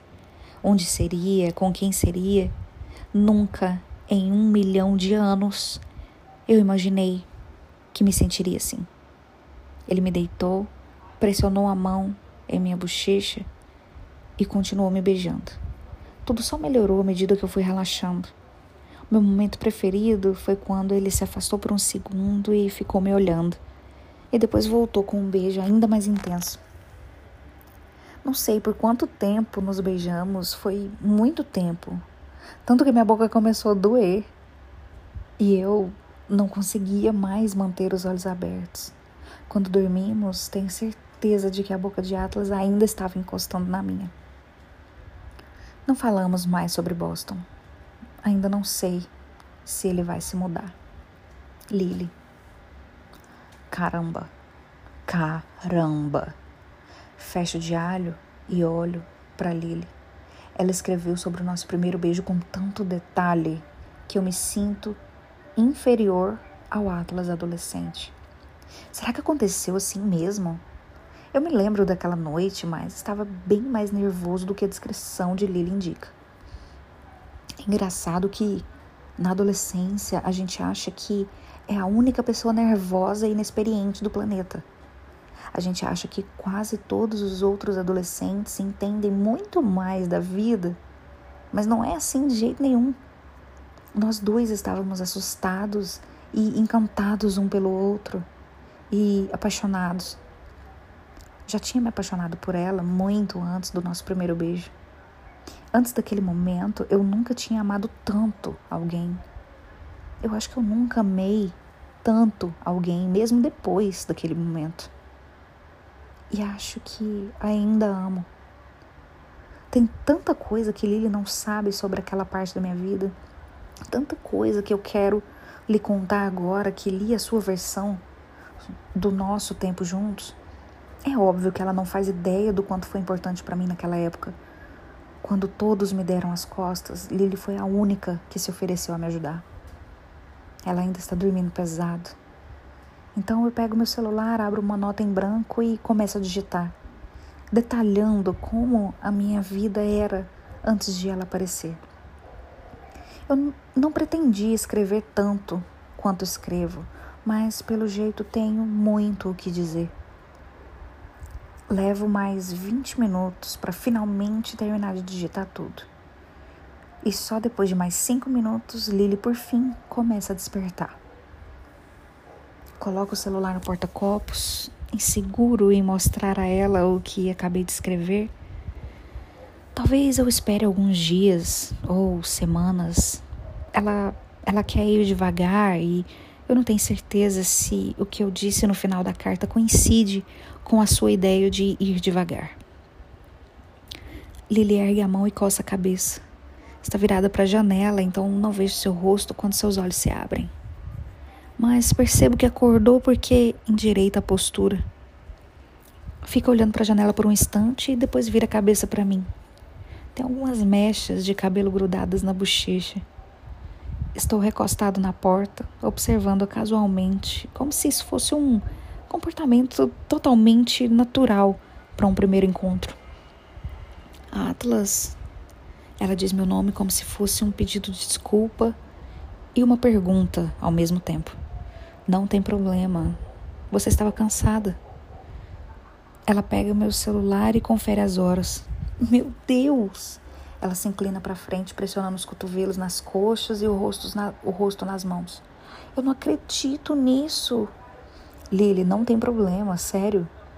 Ergo o diário. Você me fez companhia. Ela olha o diário e solta um gemido. Ai, eu quero morrer de vergonha jogo diário no banco de trás, para mim foi bastante produtivo. Lily dá um tapinha no meu ombro. Para de rir. Estou me sentindo mal demais para achar graça. Não se sinta mal, você está exausta e provavelmente com fome. A gente pode comprar um hambúrguer no caminho de volta. Lily se recosta dramaticamente no banco. Deixar o chefe sofisticado levar uma garota para comer fast food já que ela dormiu durante o encontro. Oh, por que não? Ela vira o visor e percebe o cabelo grudado na bochecha. Nossa, eu estou muito mãe. É a última vez que vamos sair? É, não é? Já estraguei tudo. Ai, eu entenderia. Dou a ré de jeito nenhum. Não depois de tudo que acabei de ler. Eu acho que nada seria capaz de superar esse encontro. Suas expectativas são muito baixas, Atlas. Acho a sua autodepreciação encantadoramente charmosa. Quero fazer uma pergunta sobre o seu diário. O que? Ela está limpando uma mancha de rímel. Parece totalmente frustrada agora que acha que estragou nosso encontro. Já eu não consigo parar de sorrir. Na noite do nosso primeiro beijo, você colocou os cobertores na máquina de lavar de propósito? Foi um truque para que eu dormisse na sua cama? Ela franze o nariz. Você já chegou até essa parte? Você passou um tempinho dormindo, né? Então. Ela reflete sobre minha pergunta e assente, admitindo. Eu queria que o meu primeiro beijo fosse com você. E isso não teria acontecido se você continuasse dormindo no chão. Ela provavelmente tem razão. E deu certo. Ainda está dando certo. Pois ler sua descrição do nosso primeiro beijo trouxe de volta todos os sentimentos que ela despertou em mim naquela noite. Mesmo que ela dormisse durante o encontro inteiro, eu ainda acharia que este foi o melhor da minha vida. Capítulo 12 Lily Eu não acredito que você me deixou dormir por tanto tempo. Já se passaram 10 minutos e eu ainda tô com a barriga revirando de tanta vergonha. Você leu o diário inteiro? Parei depois da entrada sobre o nosso primeiro beijo. Ai, que bom, nem é tão vergonhoso assim. Porém, se ele tivesse lido sobre a primeira vez que a gente transou, enquanto eu estava aqui dormindo no banco ao seu lado, eu não sei se eu conseguiria aguentar. Isso é tão injusto, murmuro. Você precisa fazer algo vergonhoso para equilibrar a situação, pois agora parece que eu arruinei completamente a nossa noite. Atlas ri. Acha que eu fazer algo vergonhoso fará você se sentir melhor em relação a essa noite? Eu a sinto. Isso é a lei do universo. Olho por olho, humilhação por humilhação. Atlas tamborila no volante com o polegar enquanto massageia o maxilar com a outra mão. Então, aponta a cabeça para o celular, que está no porta-copos. Abra o aplicativo Notas no meu celular. Leia a primeira. Ah, nossa, eu estava brincando, mas não perco tempo em pegar o seu celular. Qual é a senha? 9595. Digito os números e dou uma olhada na tela inicial enquanto ela está aberta. Todos os aplicativos estão dentro de uma pasta, bem organizados. Ele não tem nenhuma mensagem não lida e tem apenas um e-mail não lido. Meu Deus, você é muito organizado. Quem é que tem só um e-mail não lido? Eu não gosto de bagunça. Revela. É um efeito colateral da Marinha. Quantos e-mails não lidos você tem? Oh, milhares! Abro o aplicativo Notas e clico na mais recente. Assim que vejo duas palavras no topo, abaixo o celular pressionando na minha coxa com a tela para baixo. Atlas. Lily. Sinto minha vergonha ser coberta com uma onda morna de expectativa que cai sobre mim. Você me escreveu uma carta do tipo, querida Lily? Ele assente devagar. Você passou um bom tempo dormindo. Quando me olha, o seu sorriso vacila, como se ele estivesse preocupado com o que quer que tenha escrito. Ele se vira para frente de novo e percebo que engole em seco. Encosto a cabeça no vidro do passageiro e começo a ler em silêncio. Querida Lily, você vai ficar morta de vergonha quando acordar e perceber que caiu no sono durante nosso primeiro encontro. Estou bem curioso para ver sua reação. Mas você parecia tão cansada quando te busquei que ver você descansando me deixa feliz. A última semana foi surreal, não é? Lá estava eu, começando a achar que talvez nunca fosse fazer realmente parte da sua vida. E aí, puf, você aparece. Eu poderia falar muitas e muitas coisas sobre o que aquele nosso encontro na rua significou para mim, mas prometi ao meu terapeuta que iria parar de te dizer cafonices. Não se preocupe, planejo descumprir minha promessa com frequência. Mas você perguntou se poderíamos ir devagar, então isso só vai acontecer depois que a gente sair mais algumas vezes. Em vez disso, Estou pensando em seguir o seu exemplo e falar do nosso passado. Acho mais do que justo. Você me deixou ler alguns de seus pensamentos mais íntimos de um momento bem vulnerável da sua vida. Então, o mínimo que posso fazer é detalhar um pouco da minha própria vida naquela época. Minha versão é um pouco mais pesada, no entanto. Vou tentar omitir os piores detalhes para poupá-la mas não sei se você é capaz de compreender por completo o que a sua amizade significou para mim, sem saber qual era a minha situação antes de você aparecer na minha vida. Eu te contei parte das coisas. Como acabei daquele jeito, indo morar naquela casa abandonada, mas fazia mais tempo que eu sentia que não tinha um lar. Na verdade, eu nunca senti que tive um apesar de ter uma casa, uma mãe e, vez ou outra, um padrasto. Não me lembro de como eram as coisas quando eu era pequeno. Fico imaginando que talvez ela tenha sido uma boa mãe numa época distante. Lembro-me de uma viagem que fizemos a Cape Cod, quando provei camarão ou coco pela primeira vez, mas caso ela tenha sido uma mãe decente, sem ser naquele único dia, naquela única refeição, isso nunca ficou na minha memória. Minha memória é composta mais de momentos que eu passei sozinho ou em que tentava apenas não a incomodar.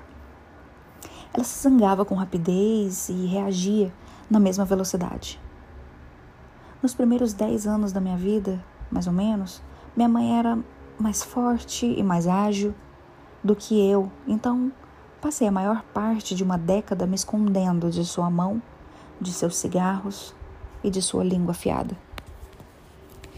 Sei que ela estava estressada, era uma mãe solo que trabalhava à noite para tentar me sustentar, mas por mais que eu tenha dado muitas desculpas para ela naquela época, eu já vi muitas mães solo vivendo bem, sem recorrerem às coisas que ela fazia. Você viu minhas cicatrizes? Não vou entrar em detalhes, mas por mais que aquilo tenha sido ruim, ficou ainda pior durante o terceiro casamento dela. Eu tinha 12 anos quando eles se conheceram. Mal sabia eu que meus 12 anos seriam meu único ano de tranquilidade.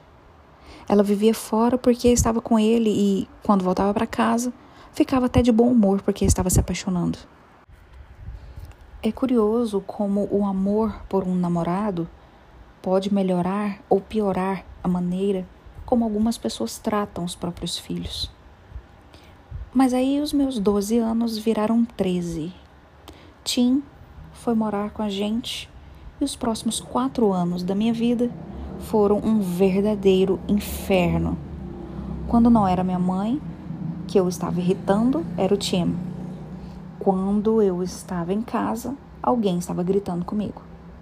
Quando eu estava na escola, a casa estava sendo destruída pela briga dos dois, que esperavam que eu arrumasse tudo quando eu voltasse. A vida com eles era um pesadelo, e quando finalmente fiquei forte o bastante para me defender, foi então que Tim decidiu que não queria mais morar comigo. E minha mãe o escolheu. E eu fui obrigada a sair de casa. Eles nem precisaram pedir duas vezes, eu estava mais do que pronto para me mandar de lá. Mas isso porque eu tinha para onde ir. Até eu não ter mais. Depois de três meses, um amigo com quem eu estava morando se mudou para Colorado com a família. Naquele momento, eu não tinha ninguém.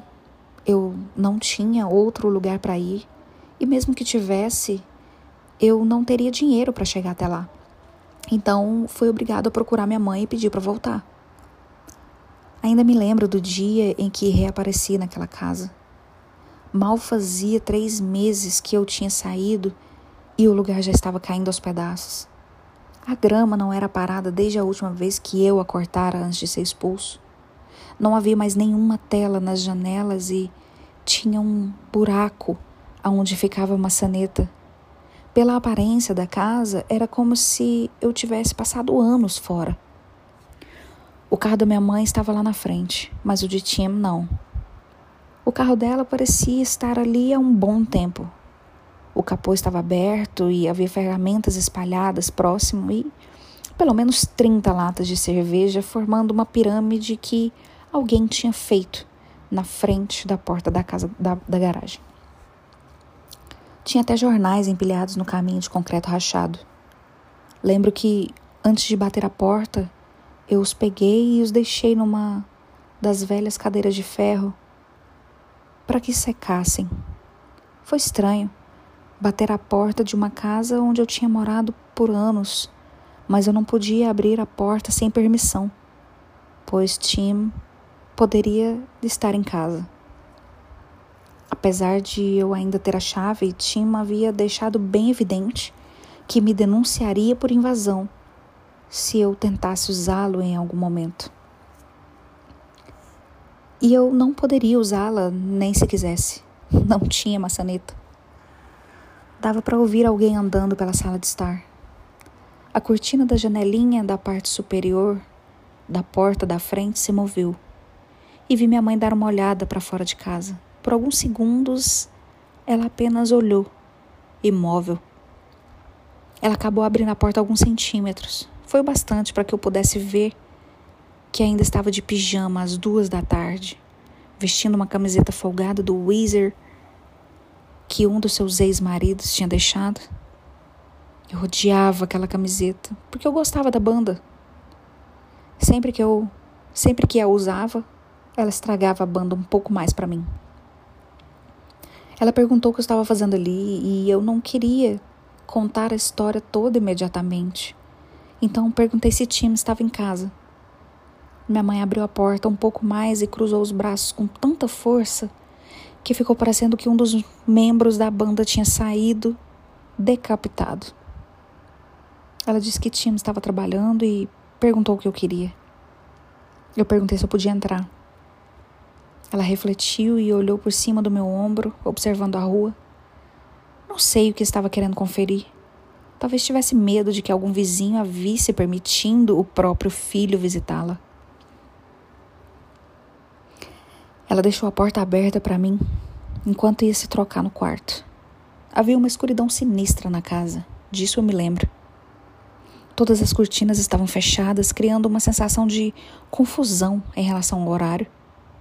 O fato de o relógio do fogão estar piscando oito horas adiantado não ajudava. Se eu ainda morasse lá, essa seria mais uma coisa que eu teria consertado. Se eu ainda morasse lá, as cortinas estariam abertas, as bancadas da cozinha não estariam cobertas de pratos sujos, não haveria uma maçaneta faltando, uma grama mal cuidada, dias de jornais empapados, um em cima do outro.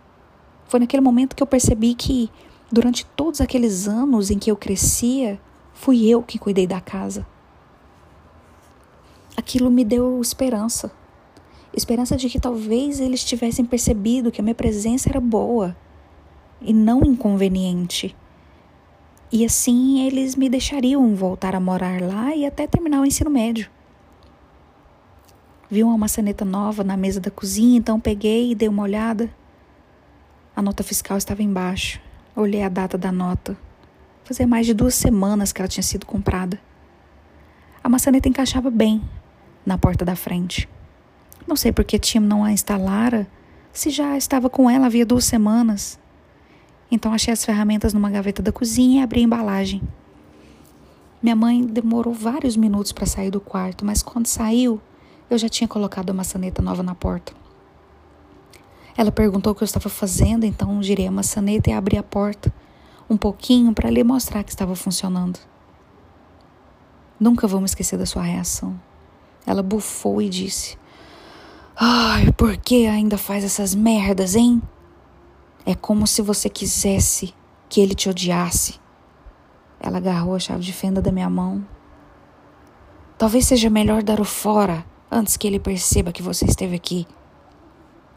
Um dos motivos de sempre bater de frente com as pessoas daquela casa era por sempre achar as reações deles inadequadas. Quando eu ajudava a cuidar da casa sem que me pedissem, Tim dizia que era porque eu queria provocá-lo. Quando não ajudava, ele dizia que era porque eu era preguiçoso e ingrato. Não foi para chateá-lo, eu respondi. Consertei sua maçaneta, estava apenas tentando ajudar. Ele ainda, ele ia consertar assim que tivesse tempo. Parte do problema de Tim era que ele sempre tinha tempo. Nunca conseguia manter um emprego por mais de seis meses, passava mais tempo apostando do que com a minha mãe. Ele arranjou um emprego? Lembro que eu perguntei. Está procurando? E é isso que ele está fazendo agora? Pela expressão dela, eu vi que Tim não estava atrás de emprego nenhum. Onde quer que ele estivesse, tenho certeza de que estava deixando minha mãe ainda mais endividada. É provável que a dívida dela tenha sido a gota final que me fez ser expulso de casa em primeiro lugar.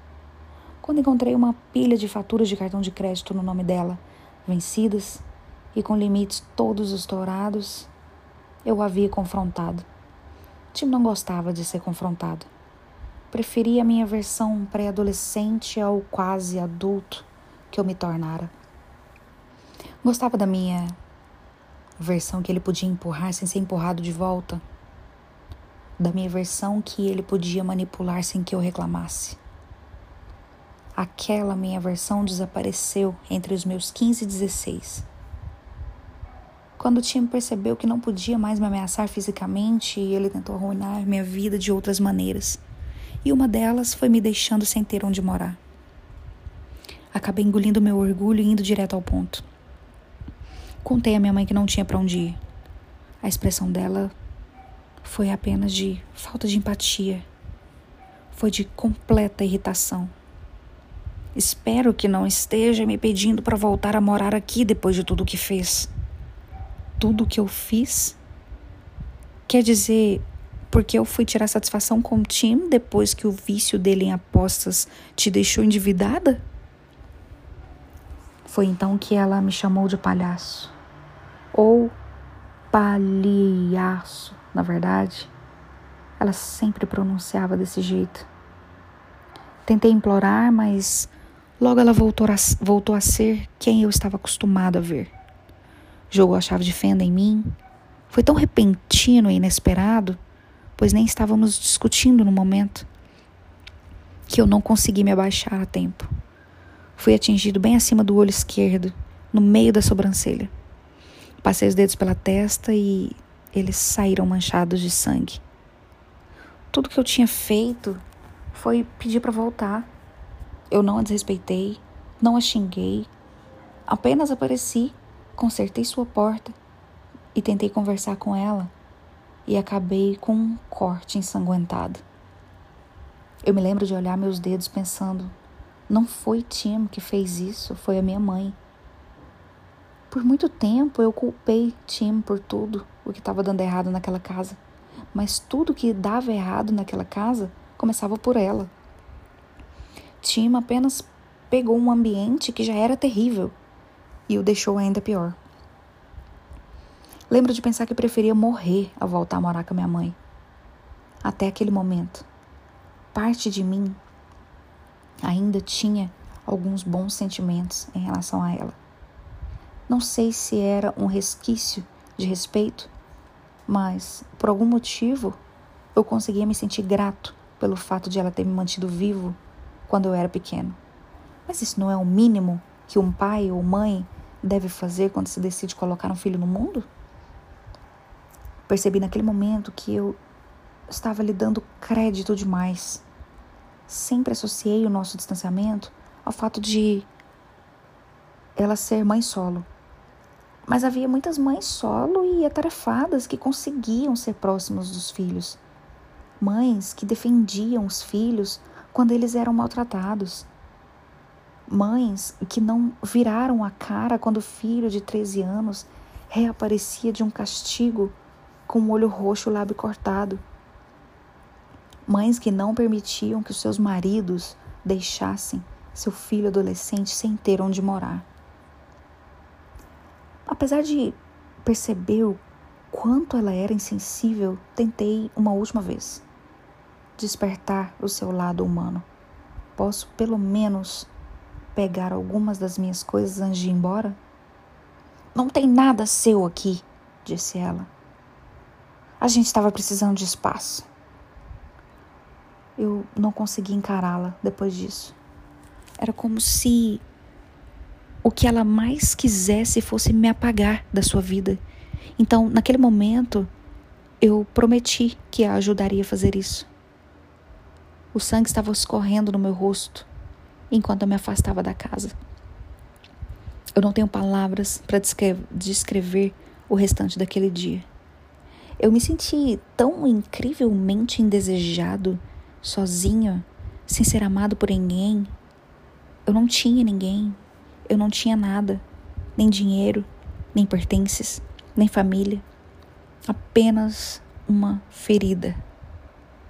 Somos mais sensíveis na juventude e depois de ouvir por anos a fio que você não vale nada, vindo da boca de todas as pessoas que deveriam se importar com você, a gente começa a acreditar nisso.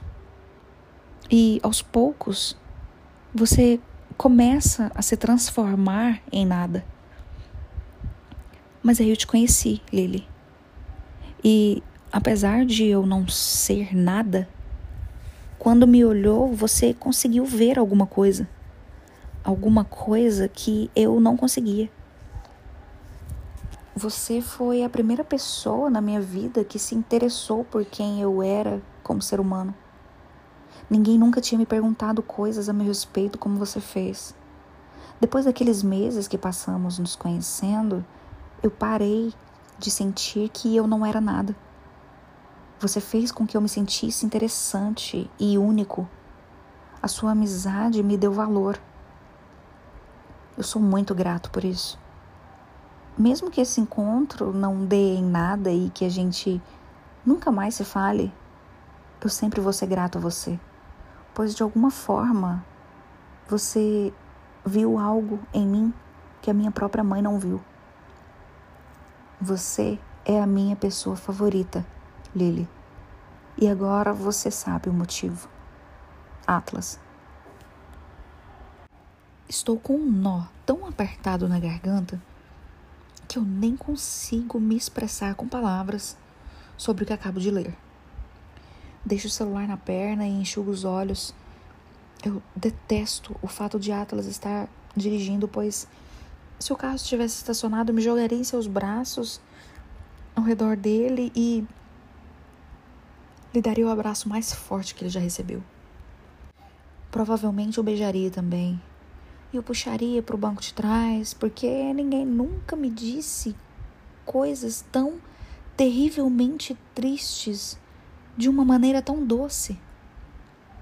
Atlas estende o braço e pega o celular, coloca-o de volta no porta-copos, mas depois segura minha mão, entrelaça os dedos nos meus e os aperta enquanto olha para frente. Seu gesto causa um rebuliço no meu peito. Coloco a minha outra mão em cima da sua. E segurar sua mão assim me faz lembrar todos os trajetos de ônibus em que nós dois ficávamos apenas sentados em silêncio, tristes e com frio, segurando um ao outro. Olho pela janela e ele, e ele encara a estrada. E não dizemos mais nada enquanto voltamos para a cidade. Paramos e compramos hambúrgueres para a viagem e a apenas 3 quilômetros da minha floricultura. Atlas sabe que não quero Emerson acordado até mais tarde do que está acostumada. Então, comemos no estacionamento da Lily's Blooms. Desde que voltamos para a cidade e pedimos os hambúrgueres, nossa conversa tem sido bem mais leve. Não deixo de notar que eu não estou mais envergonhada ele se mostrar vulnerável comigo foi o recomeço de que eu precisava para o nosso encontro pudesse voltar ao normal. Estamos conversando sobre todos os lugares que já visitamos. Atlas é bem mais viajado do que eu, considerando o tempo que passou na Marinha. Ele já esteve em cinco países. A minha única viagem internacional foi para o Canadá. Nunca esteve no México? Pergunta ele. Limpa a boca com guardanapo. Nunca. Você e o Ryle não tiveram lua de mel? Ah, eu odeio o som do nome dele no meio desse encontro.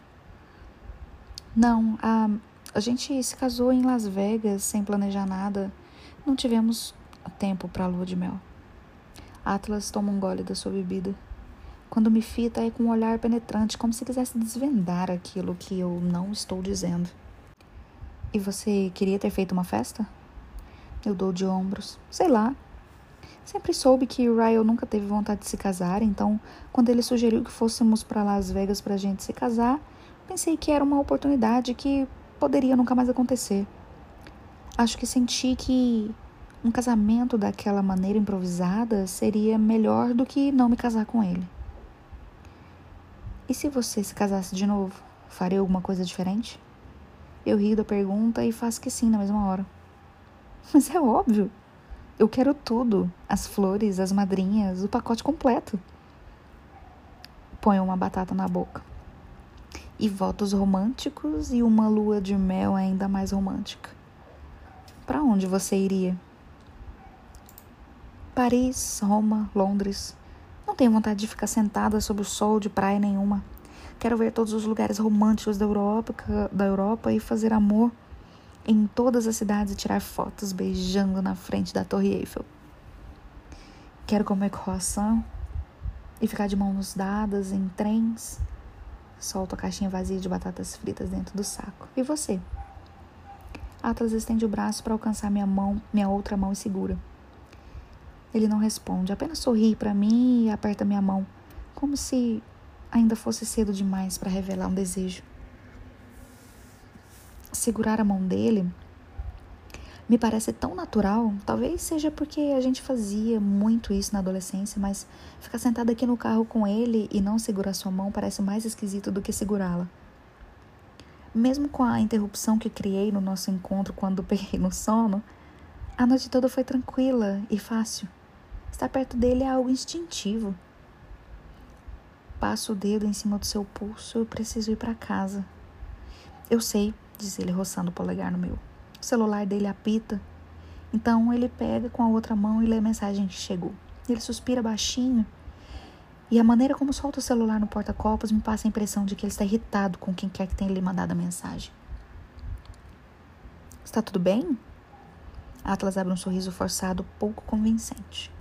Posso ver que há algo errado e ele sabe disso. Ele desvia a vista e olha para as nossas mãos. Depois vira a minha até a palma ficar para cima, começa a traçar linhas nela. Seu dedo mais parece um para-raios, fazendo a eletricidade se espalhar na minha mão. Para todo o meu corpo. Minha mãe me ligou semana passada. Sou pega de surpresa com isso. E o que ela queria? Não sei. Desliguei antes que pudesse dizer mas tenho quase certeza de que ela está precisando de dinheiro. Junto nossas mãos de novo, eu não sei o que falar. Deve ser difícil passar 15 anos sem ter notícia da mãe e depois ela finalmente entrar em contato quando preciso de alguma coisa. Isso faz eu me sentir muito grata pela enorme presença da minha mãe na minha vida. Não queria soltar essa bomba quando você está com pressa. Vamos deixar alguns papos para o nosso segundo encontro. Ele sorri para mim, mudando a vibe completamente. É incrível como seu sorriso define o que acontece dentro de mim. Vamos, eu te acompanho até seu carro. Eu dou uma risada, pois meu carro está literalmente a um metro e meio de distância. Mas Atlas passa pela frente do seu carro, abre a porta do carona e me ajuda a sair. Em seguida, dá um passo e chegamos ao meu. Oh, adorei a caminhada! Brinco. Ele abre um sorriso rápido. Eu não sei se era para me seduzir, mas de repente eu sinto um calor no corpo inteiro, apesar do tempo frio. Atlas dá uma olhada por cima do meu ombro, indicando meu carro. Tem mais algum diário aí dentro? Aquele era o único. Droga. Lamenta ele. Atlas encosta o ombro no meu carro, então faço mesmo, ficando de frente para ele. Não sei se estamos prestes a nos beijar, eu não acharia ruim, mas também acabei de comer cebola após passar mais de uma hora dormindo, então duvido que minha boca esteja muito atrativa nesse momento. Você me dá outra chance? Eu pergunto. Em relação a quê? Ao nosso encontro. Gostaria de estar acordada no próximo. Atlas ri, mas depois a sua risada se dissipa e ele me encara por um instante. Eu tinha esquecido o quanto é divertido estar com você.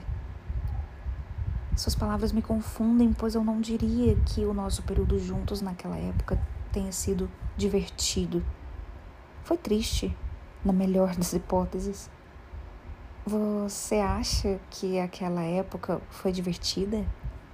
Ele ergue um pouco os ombros. Bem, foi o pior momento da minha vida, com certeza, mas as lembranças que eu tenho com você daquela época são algumas das minhas favoritas. O seu elogio me faz corar. Ainda bem que tá escuro. Mas ele tem razão. Foi uma fase ruim, mas nós dois, no entanto, ainda assim, estar com ele foi o ponto alto da minha adolescência. Acho que divertido é uma maneira perfeita de descrever o que conseguimos criar no meio daquilo. E se conseguimos nos divertir num momento tão ruim das nossas vidas, como seríamos nos melhores momentos delas? É exatamente o oposto do que pensei de Ryan na semana passada. Passei por momentos péssimos com o Atlas e, e ele nunca foi nada além de incrível e respeitoso comigo. Já o homem que escolhi para ser o meu marido me desrespeitou de maneiras que ninguém jamais deveria conhecer. E isso durante um momento ótimo das nossas vidas. Eu sou grata a Atlas porque sei que agora ele é o padrão ao qual eu comparo as pessoas. Ele é o padrão ao qual eu deveria ter comparado Ryle desde o princípio. Uma conveniente rajada de ar passa entre nós dois. Seria uma desculpa perfeita para Atlas me puxar para perto, mas ele não fez. Em vez disso, o silêncio entre nós vai aumentando até soprar apenas uma escolha: ou nos beijamos ou nos despedimos. Atlas afasta uma mecha de cabelo da minha testa. Eu não vou te beijar ainda. Torço para que a minha decepção não fique evidente, mas sei que fica. Eu praticamente murcho na frente dele. É o meu castigo por ter cochilado? Claro que não. É só porque eu estou me sentindo inferior depois de ler sobre o nosso primeiro beijo.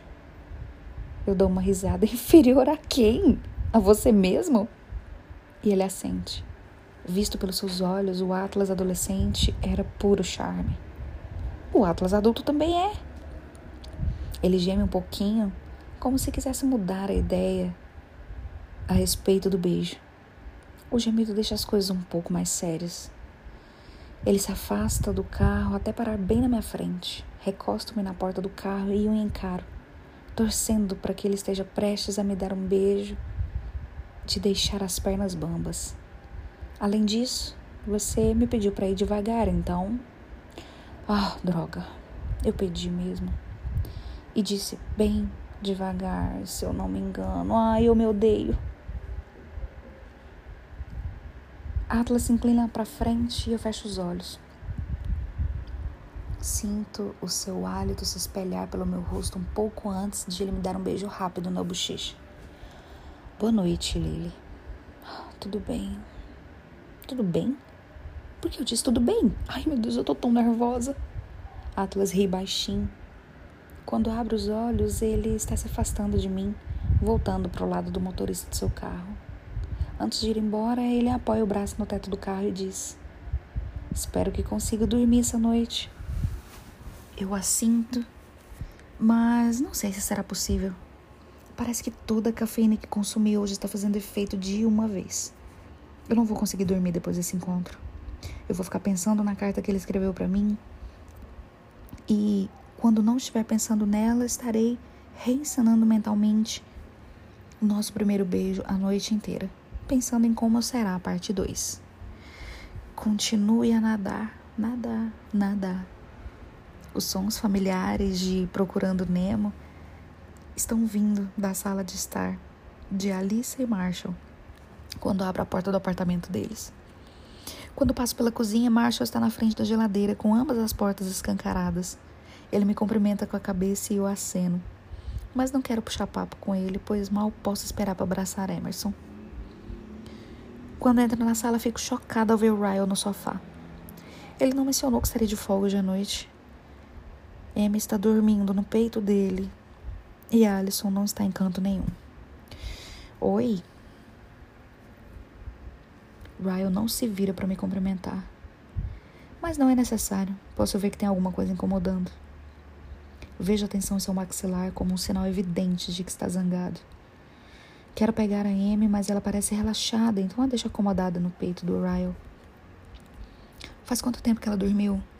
Ryan ainda está encarando a televisão, com uma das mãos protegendo as costas de Amy e a outra atrás da cabeça. Desde que o filme começou. Reconheço a cena, então faz cerca de uma hora. Alissa finalmente aparece na sala, aliviando o clima. Oh, Lili! Ai, me desculpe por ela ter dormido. Fizemos de tudo para deixá-la acordada. Nós duas nos entreolhamos por dois segundos. Alissa se desculpa silenciosamente pelo fato de Ryle estar aqui. Responde em silêncio para que não tem problema. Eles são irmãos. Não posso esperar que ele não venha para cá quando sabe que ela está cuidando da nossa filha. Ryle gesticula para Alissa. Você pode colocar Emerson no Moisés? Preciso conversar com Lily. A rispidez em sua voz assusta nós duas. Eu e Alissa voltamos a nos entreolhar enquanto ela tira a Amy do colo de Ryle. A vontade de pegá-la só aumenta quando Alissa a deixa no Moisés. Ryle se levanta e, pela primeira vez desde que cheguei, faz contato visual comigo. Ele me olha da cabeça aos pés. reparando na roupa, nos saltos que estou usando, observando enquanto engole seco lentamente. Ele vira a cabeça para cima, indicando que quer conversar comigo no terraço da cobertura do prédio. Seja lá qual for a conversa, ele quer privacidade total. Ele sai do apartamento em direção ao terraço e eu olho para Alice em busca de orientação. Quando o Ryle se afasta, ela avisa. Eu disse a ele que você tinha um evento hoje. Obrigada. Alice jurou que não contaria para Ryle sobre o meu encontro, mas não sei por que ele está tão zangado. Você não sabe aonde eu estava. Por que ele está chateado? Alice dá de ombros. Eu não faço ideia. Ele parecia bem quando chegou aqui uma hora atrás. Eu sei melhor do que ninguém que Ryle é capaz de parecer bem num instante e no outro parecer oposto. No entanto, costumo saber o que o irritou. Será que descobriu que saí com alguém? Será que descobriu que foi com Atlas? Quando chego no terraço, vejo Ryle encostado na beirada, olhando para baixo. Já sinto um frio na barriga. Meus saltos estalam no piso enquanto vou até ele. Ryle me olha rapidamente. Você está bonita. Ele diz como se fosse um insulto, não um elogio. Ou talvez seja apenas a minha culpa falando. Obrigada. Eu me encosto na beirada, esperando que ele diga que está incomodando. Está voltando de um encontro? Eu estava num evento confirmando a mentira de Alice. Não adianta ser honesta com ele, pois ainda é cedo demais para saber se essa história com o Atlas vai dar em alguma coisa. E a verdade só deixaria o Ryle mais chateado. Pressiona as costas na beirada e cruza os braços na frente do peito. Que foi, Ryle? Ele faz uma pausa antes de finalmente falar. Eu nunca tinha visto aquele desenho antes de hoje. Ele está apenas tentando puxar papo ou tá irritado com alguma coisa? Não estou entendendo nada dessa conversa. Mas aí a ficha cai. Eu juro, às vezes eu sou a maior idiota. É óbvio que ele está chateado. Certa vez ele leu tudo que tinha nos meus diários. Ele sabe o quanto aquele filme é importante para mim depois de ler o que escrevi sobre a história. Mas agora ele finalmente o viu. Imagino que tenha encaixado as peças. E pelo jeito, ele encaixou ainda mais peças também. Agora ele se vira e me encara como se estivesse sentindo traído. Você colocou o nome Dory na nossa filha? Ele dá um passo à frente. O nome do meio da nossa filha por causa do vínculo com aquele homem? Sinto meu coração disparar na mesma hora. Aquele homem. Interrompo um contato visual enquanto penso em como explicar esse direito. Quando escolhi que Dory seria o nome do meio de Emerson, não foi pensando em Atlas. Aquele filme era importante para mim muito antes de Atlas aparecer na minha vida, mas eu deveria ter pensado melhor antes de colocar esse nome nela. Limpo a garganta, abrindo caminho para a verdade. um, eu escolhi esse nome porque a personagem me inspirou quando eu era mais jovem. Não teve nada a ver com mais ninguém. Ryle solta uma risada exasperada, decepcionada. Você é mesmo foda, Lily. Quero argumentar para provar a verdade do que eu disse, mas eu tô ficando nervosa. O seu comportamento está me trazendo à tona todos os medos que eu já tive em relação a ele. Tento acalmar a situação escapando dela. Eu vou para casa. Começo a descer a escada, mas ele se adianta e passa na minha frente, se colocando entre mim e a porta da escada. Eu dou um passo nervoso para trás, coloco a mão no bolso à procura de um celular caso precise usá-lo. Vamos mudar o nome do meio dela, ele avisa. Mantenho a voz firme e calma enquanto respondo. O nome dela é Emerson, em homenagem ao seu irmão. Essa é a sua ligação com o nome dela. O nome do meio é a minha ligação. Eu acho mais do que justo. Você está procurando pelo em casca de ovo. Eu vou para o lado querendo passar, mas ele me acompanha. Dou uma olhada por cima do ombro para medir a distância entre mim e a beirada. Não que eu ache que ele vai me jogar, mas eu também não achava que ele era capaz de me empurrar a escada abaixo.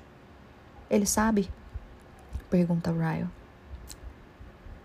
Ele não precisa dizer o nome de Atlas para que eu saiba a quem ele está se referindo. Eu sou invadida pela culpa e fico preocupada por achar que Ryle pode perceber isso. Atlas sabe que o nome do meio de Emerson é Dory, porque fiz questão de lhe dizer, mas estou sendo sincera. O nome não é por causa dele. O nome é por minha causa. Dory era minha personagem favorita antes mesmo de eu saber da existência de Atlas Corrigan. Eu admirava a força dela e só escolhi esse nome para minha filha porque espero que ela tenha, acima de tudo, força. Porém, a reação de Ryle está me dando vontade de me desculpar, porque procurando Nemo é mesmo importante para Atlas e para mim. Algo que se tornou óbvio quando saí correndo atrás de Atlas na rua para lhe contar o nome dela. Talvez Ryle tenha razão de estar com raiva. Essa é a questão, contudo. Ryle pode sentir raiva, mas isso não significa que eu mereço tudo que vem junto. Estou caindo de novo na mesma armadilha de esquecer que nenhuma ação minha justifica as ações extremas do passado. Posso não ser perfeita, mas eu não mereço temer pela minha própria vida sempre que eu cometo um erro. E talvez esse erro de agora mereça ser mais discutido, mas eu não me sinto à vontade para conversar sobre isso com o Brian num terraço de cobertura sem nenhuma testemunha. Você está me deixando nervosa. Podemos voltar lá para baixo, por favor? O comportamento inteiro de Ryle muda assim que digo isso. É como se o tamanho do insulto o abalasse. Lily, sério? Ele se afasta da porta e anda até o outro lado do terraço. A gente está discutindo, as pessoas discutem, pelo amor de Deus. Ele se vira, me dando as costas. Lá vem o gaslighting.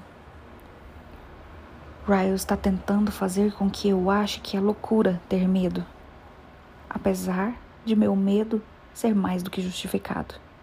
Encaro por mais um instante e me pergunto se a discussão acabou ou se ele tem algo a mais a dizer. Quero que esteja terminada, então abro a porta da escada. Lily, espere. Paro porque sua voz está bem mais calma. O que me faz pensar que talvez ele seja capaz de conversar sem descambar para nenhuma briga explosiva. Ryle se aproxima de mim com uma expressão sofrida. Desculpe, você sabe como eu me sinto em relação a tudo o que tem a ver com ele. Sei mesmo, e é exatamente por isso que eu estou tão dividida sobre a possibilidade de Atlas voltar a fazer parte da minha vida.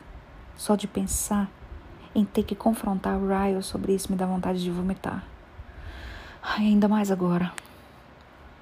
Fiquei chateado por descobrir que o nome do meio da nossa filha possa ter escolhido para sido escolhido para me magoar. Você não pode esperar que uma coisa dessas não me afete. Eu me recosto na parede e cruzo os braços na frente do peito. Não teve nada a ver com você e nem com Atlas. Foi uma coisa só minha, juro. Só de mencionar o nome do Atlas em voz alta parece deixar o ar entre nós mais denso. Como se fosse algo tangível que Ryle pudesse esmurrar. Ryle assente a expressão tensa, mas parece aceitar a resposta. Para ser sincera, eu nem sei se ele deveria. Talvez subconscientemente eu tenha feito isso mesmo para magoá-lo.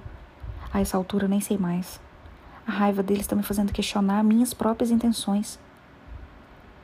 Tudo isso me parece familiar demais. Nós dois ficamos quietos por um tempo. Tudo que eu quero é ir atrás de Amy, mas Ryle parece ter mais a dizer, pois se aproxima, coloca a mão na parede, atrás da minha cabeça. Eu fico aliviada por ele não parecia mais estar zangado. Mas eu não sei se gosto da expressão em seu olhar que substituiu a raiva. Não é a primeira vez que ele me olha assim desde que nos separamos. Sinto o meu corpo inteiro enrijecer, com a mudança gradual em meu comportamento. Ele se aproxima alguns centímetros, ficando perto demais, e abaixa a cabeça. Lily, diz ele num voz, a voz um sussurro áspero. O que a gente está fazendo? Eu não lhe respondo porque eu não sei o motivo da pergunta.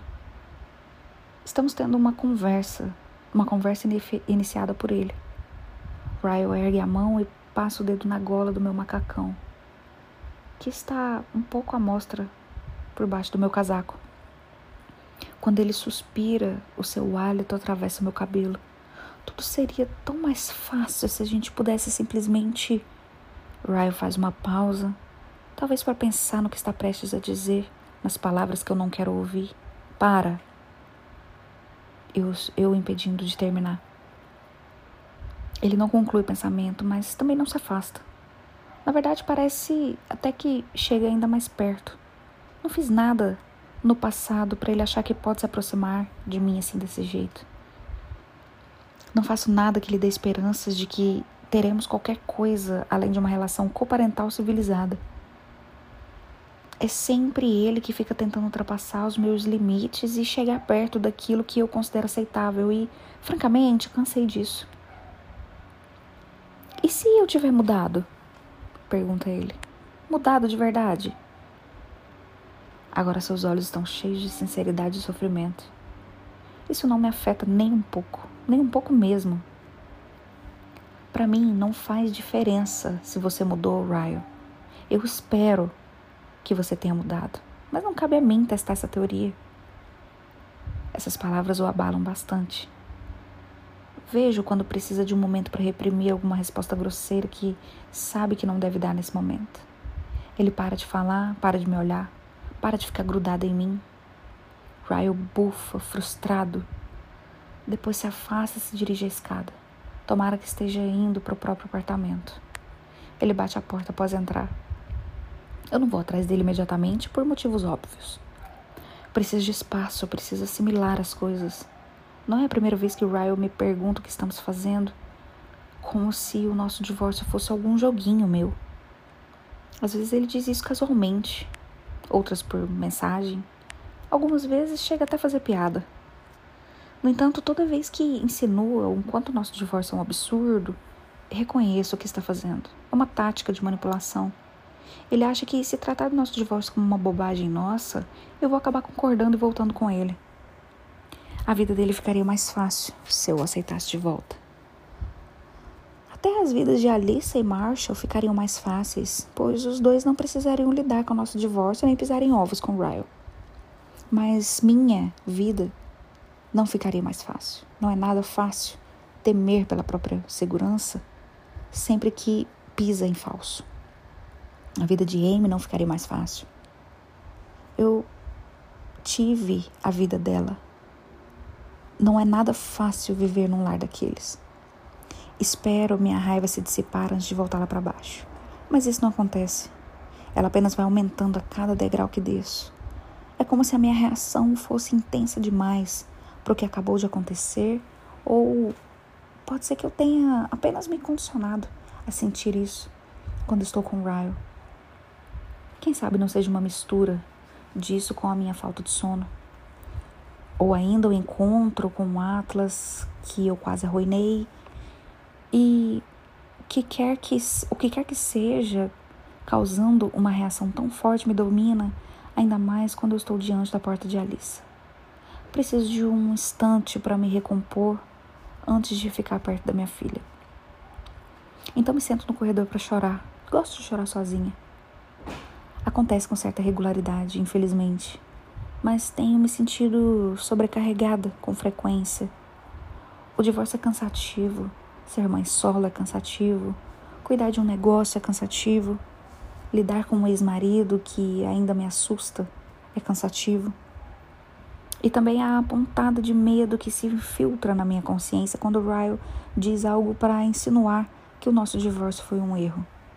Porque às vezes eu realmente me pergunto se minha vida não seria menos cansativa se eu tivesse um marido que ajudasse na criação da nossa filha. Às vezes me pergunto se eu não estou exagerando ao não deixar minha filha dormir na casa do pai. Relacionamentos e acordos de guarda compartilhada não vêm com manuais, infelizmente.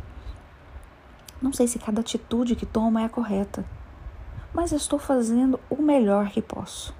Não preciso da manipulação dele, muito menos do seu gaslighting.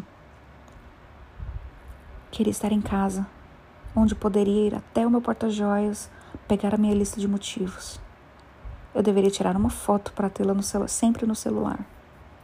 Com certeza subestimo quantas interações de Ryle podem ser difíceis e confusas. Como as pessoas largam esses ciclos quando não têm recursos que eu tive, nem apoio de amigos e família? Como ela se mantém forte em todos os segundos do dia? Me parece que basta um momento de fraqueza, de insegurança na presença do ex para a pessoa se convencer de que tomou a decisão errada. Toda pessoa que já deixou um cônjuge manipulador e abusivo e conseguiu se manter longe dele merece uma medalha, uma estátua, um filme de super-herói, cacete. É óbvio para mim que a sociedade tem idolatrado os heróis errados esse tempo todo, pois estou convencida de que erguer um prédio nos braços requer menos força do que abandonar de vez uma situação abusiva. Eu ainda estou chorando alguns minutos depois quando ouço a porta de Alissa se abrir. Olho para cima e vejo Marshall saindo do apartamento com dois sacos de lixo. Ele para ao me ver sentado no chão. Au!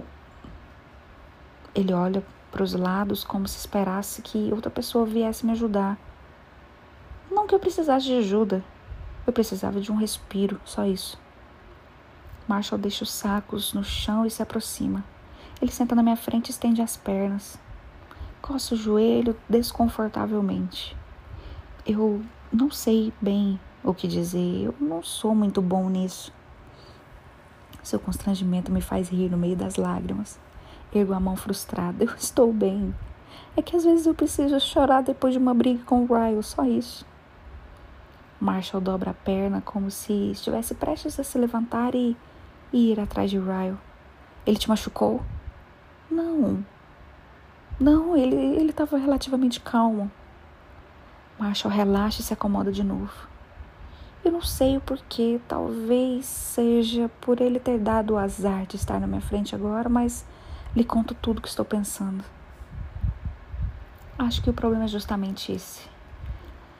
Desta vez ele tinha mesmo o direito de estar irritado comigo e se manteve relativamente calmo. Às vezes a gente se desentende e não acontece nada além de uma discussão. E quando isso ocorre, eu começo a me perguntar se não foi um exagero pedir o divórcio. Quer dizer, sei que não foi um exagero, sei que não foi. Mas ele sabe plantar as sementinhas da dúvida em mim. Como se talvez as coisas pudessem ter melhorado se eu tivesse apenas lhe dado mais tempo para melhorar. Eu me sinto mal por estar despejando tudo isso em marcha. Não é justo com ele. Ryle é seu melhor amigo. Me desculpe, isso não é problema seu. Alissa me traiu. As palavras de Marshall me deixam tão perplexa que eu fico calada por uns cinco segundos. Ou. ou um, o quê? Faz muito tempo. A gente conseguiu se resolver, mas cacete. Doeu pra caramba. Ela partiu meu coração. Estou balançando a cabeça, tentando assimilar a informação. Ele continua falando, contudo, então eu tento acompanhar. Não estávamos num momento bom, estudávamos em universidades diferentes, tentamos fazer o relacionamento à distância dar certo e éramos jovens.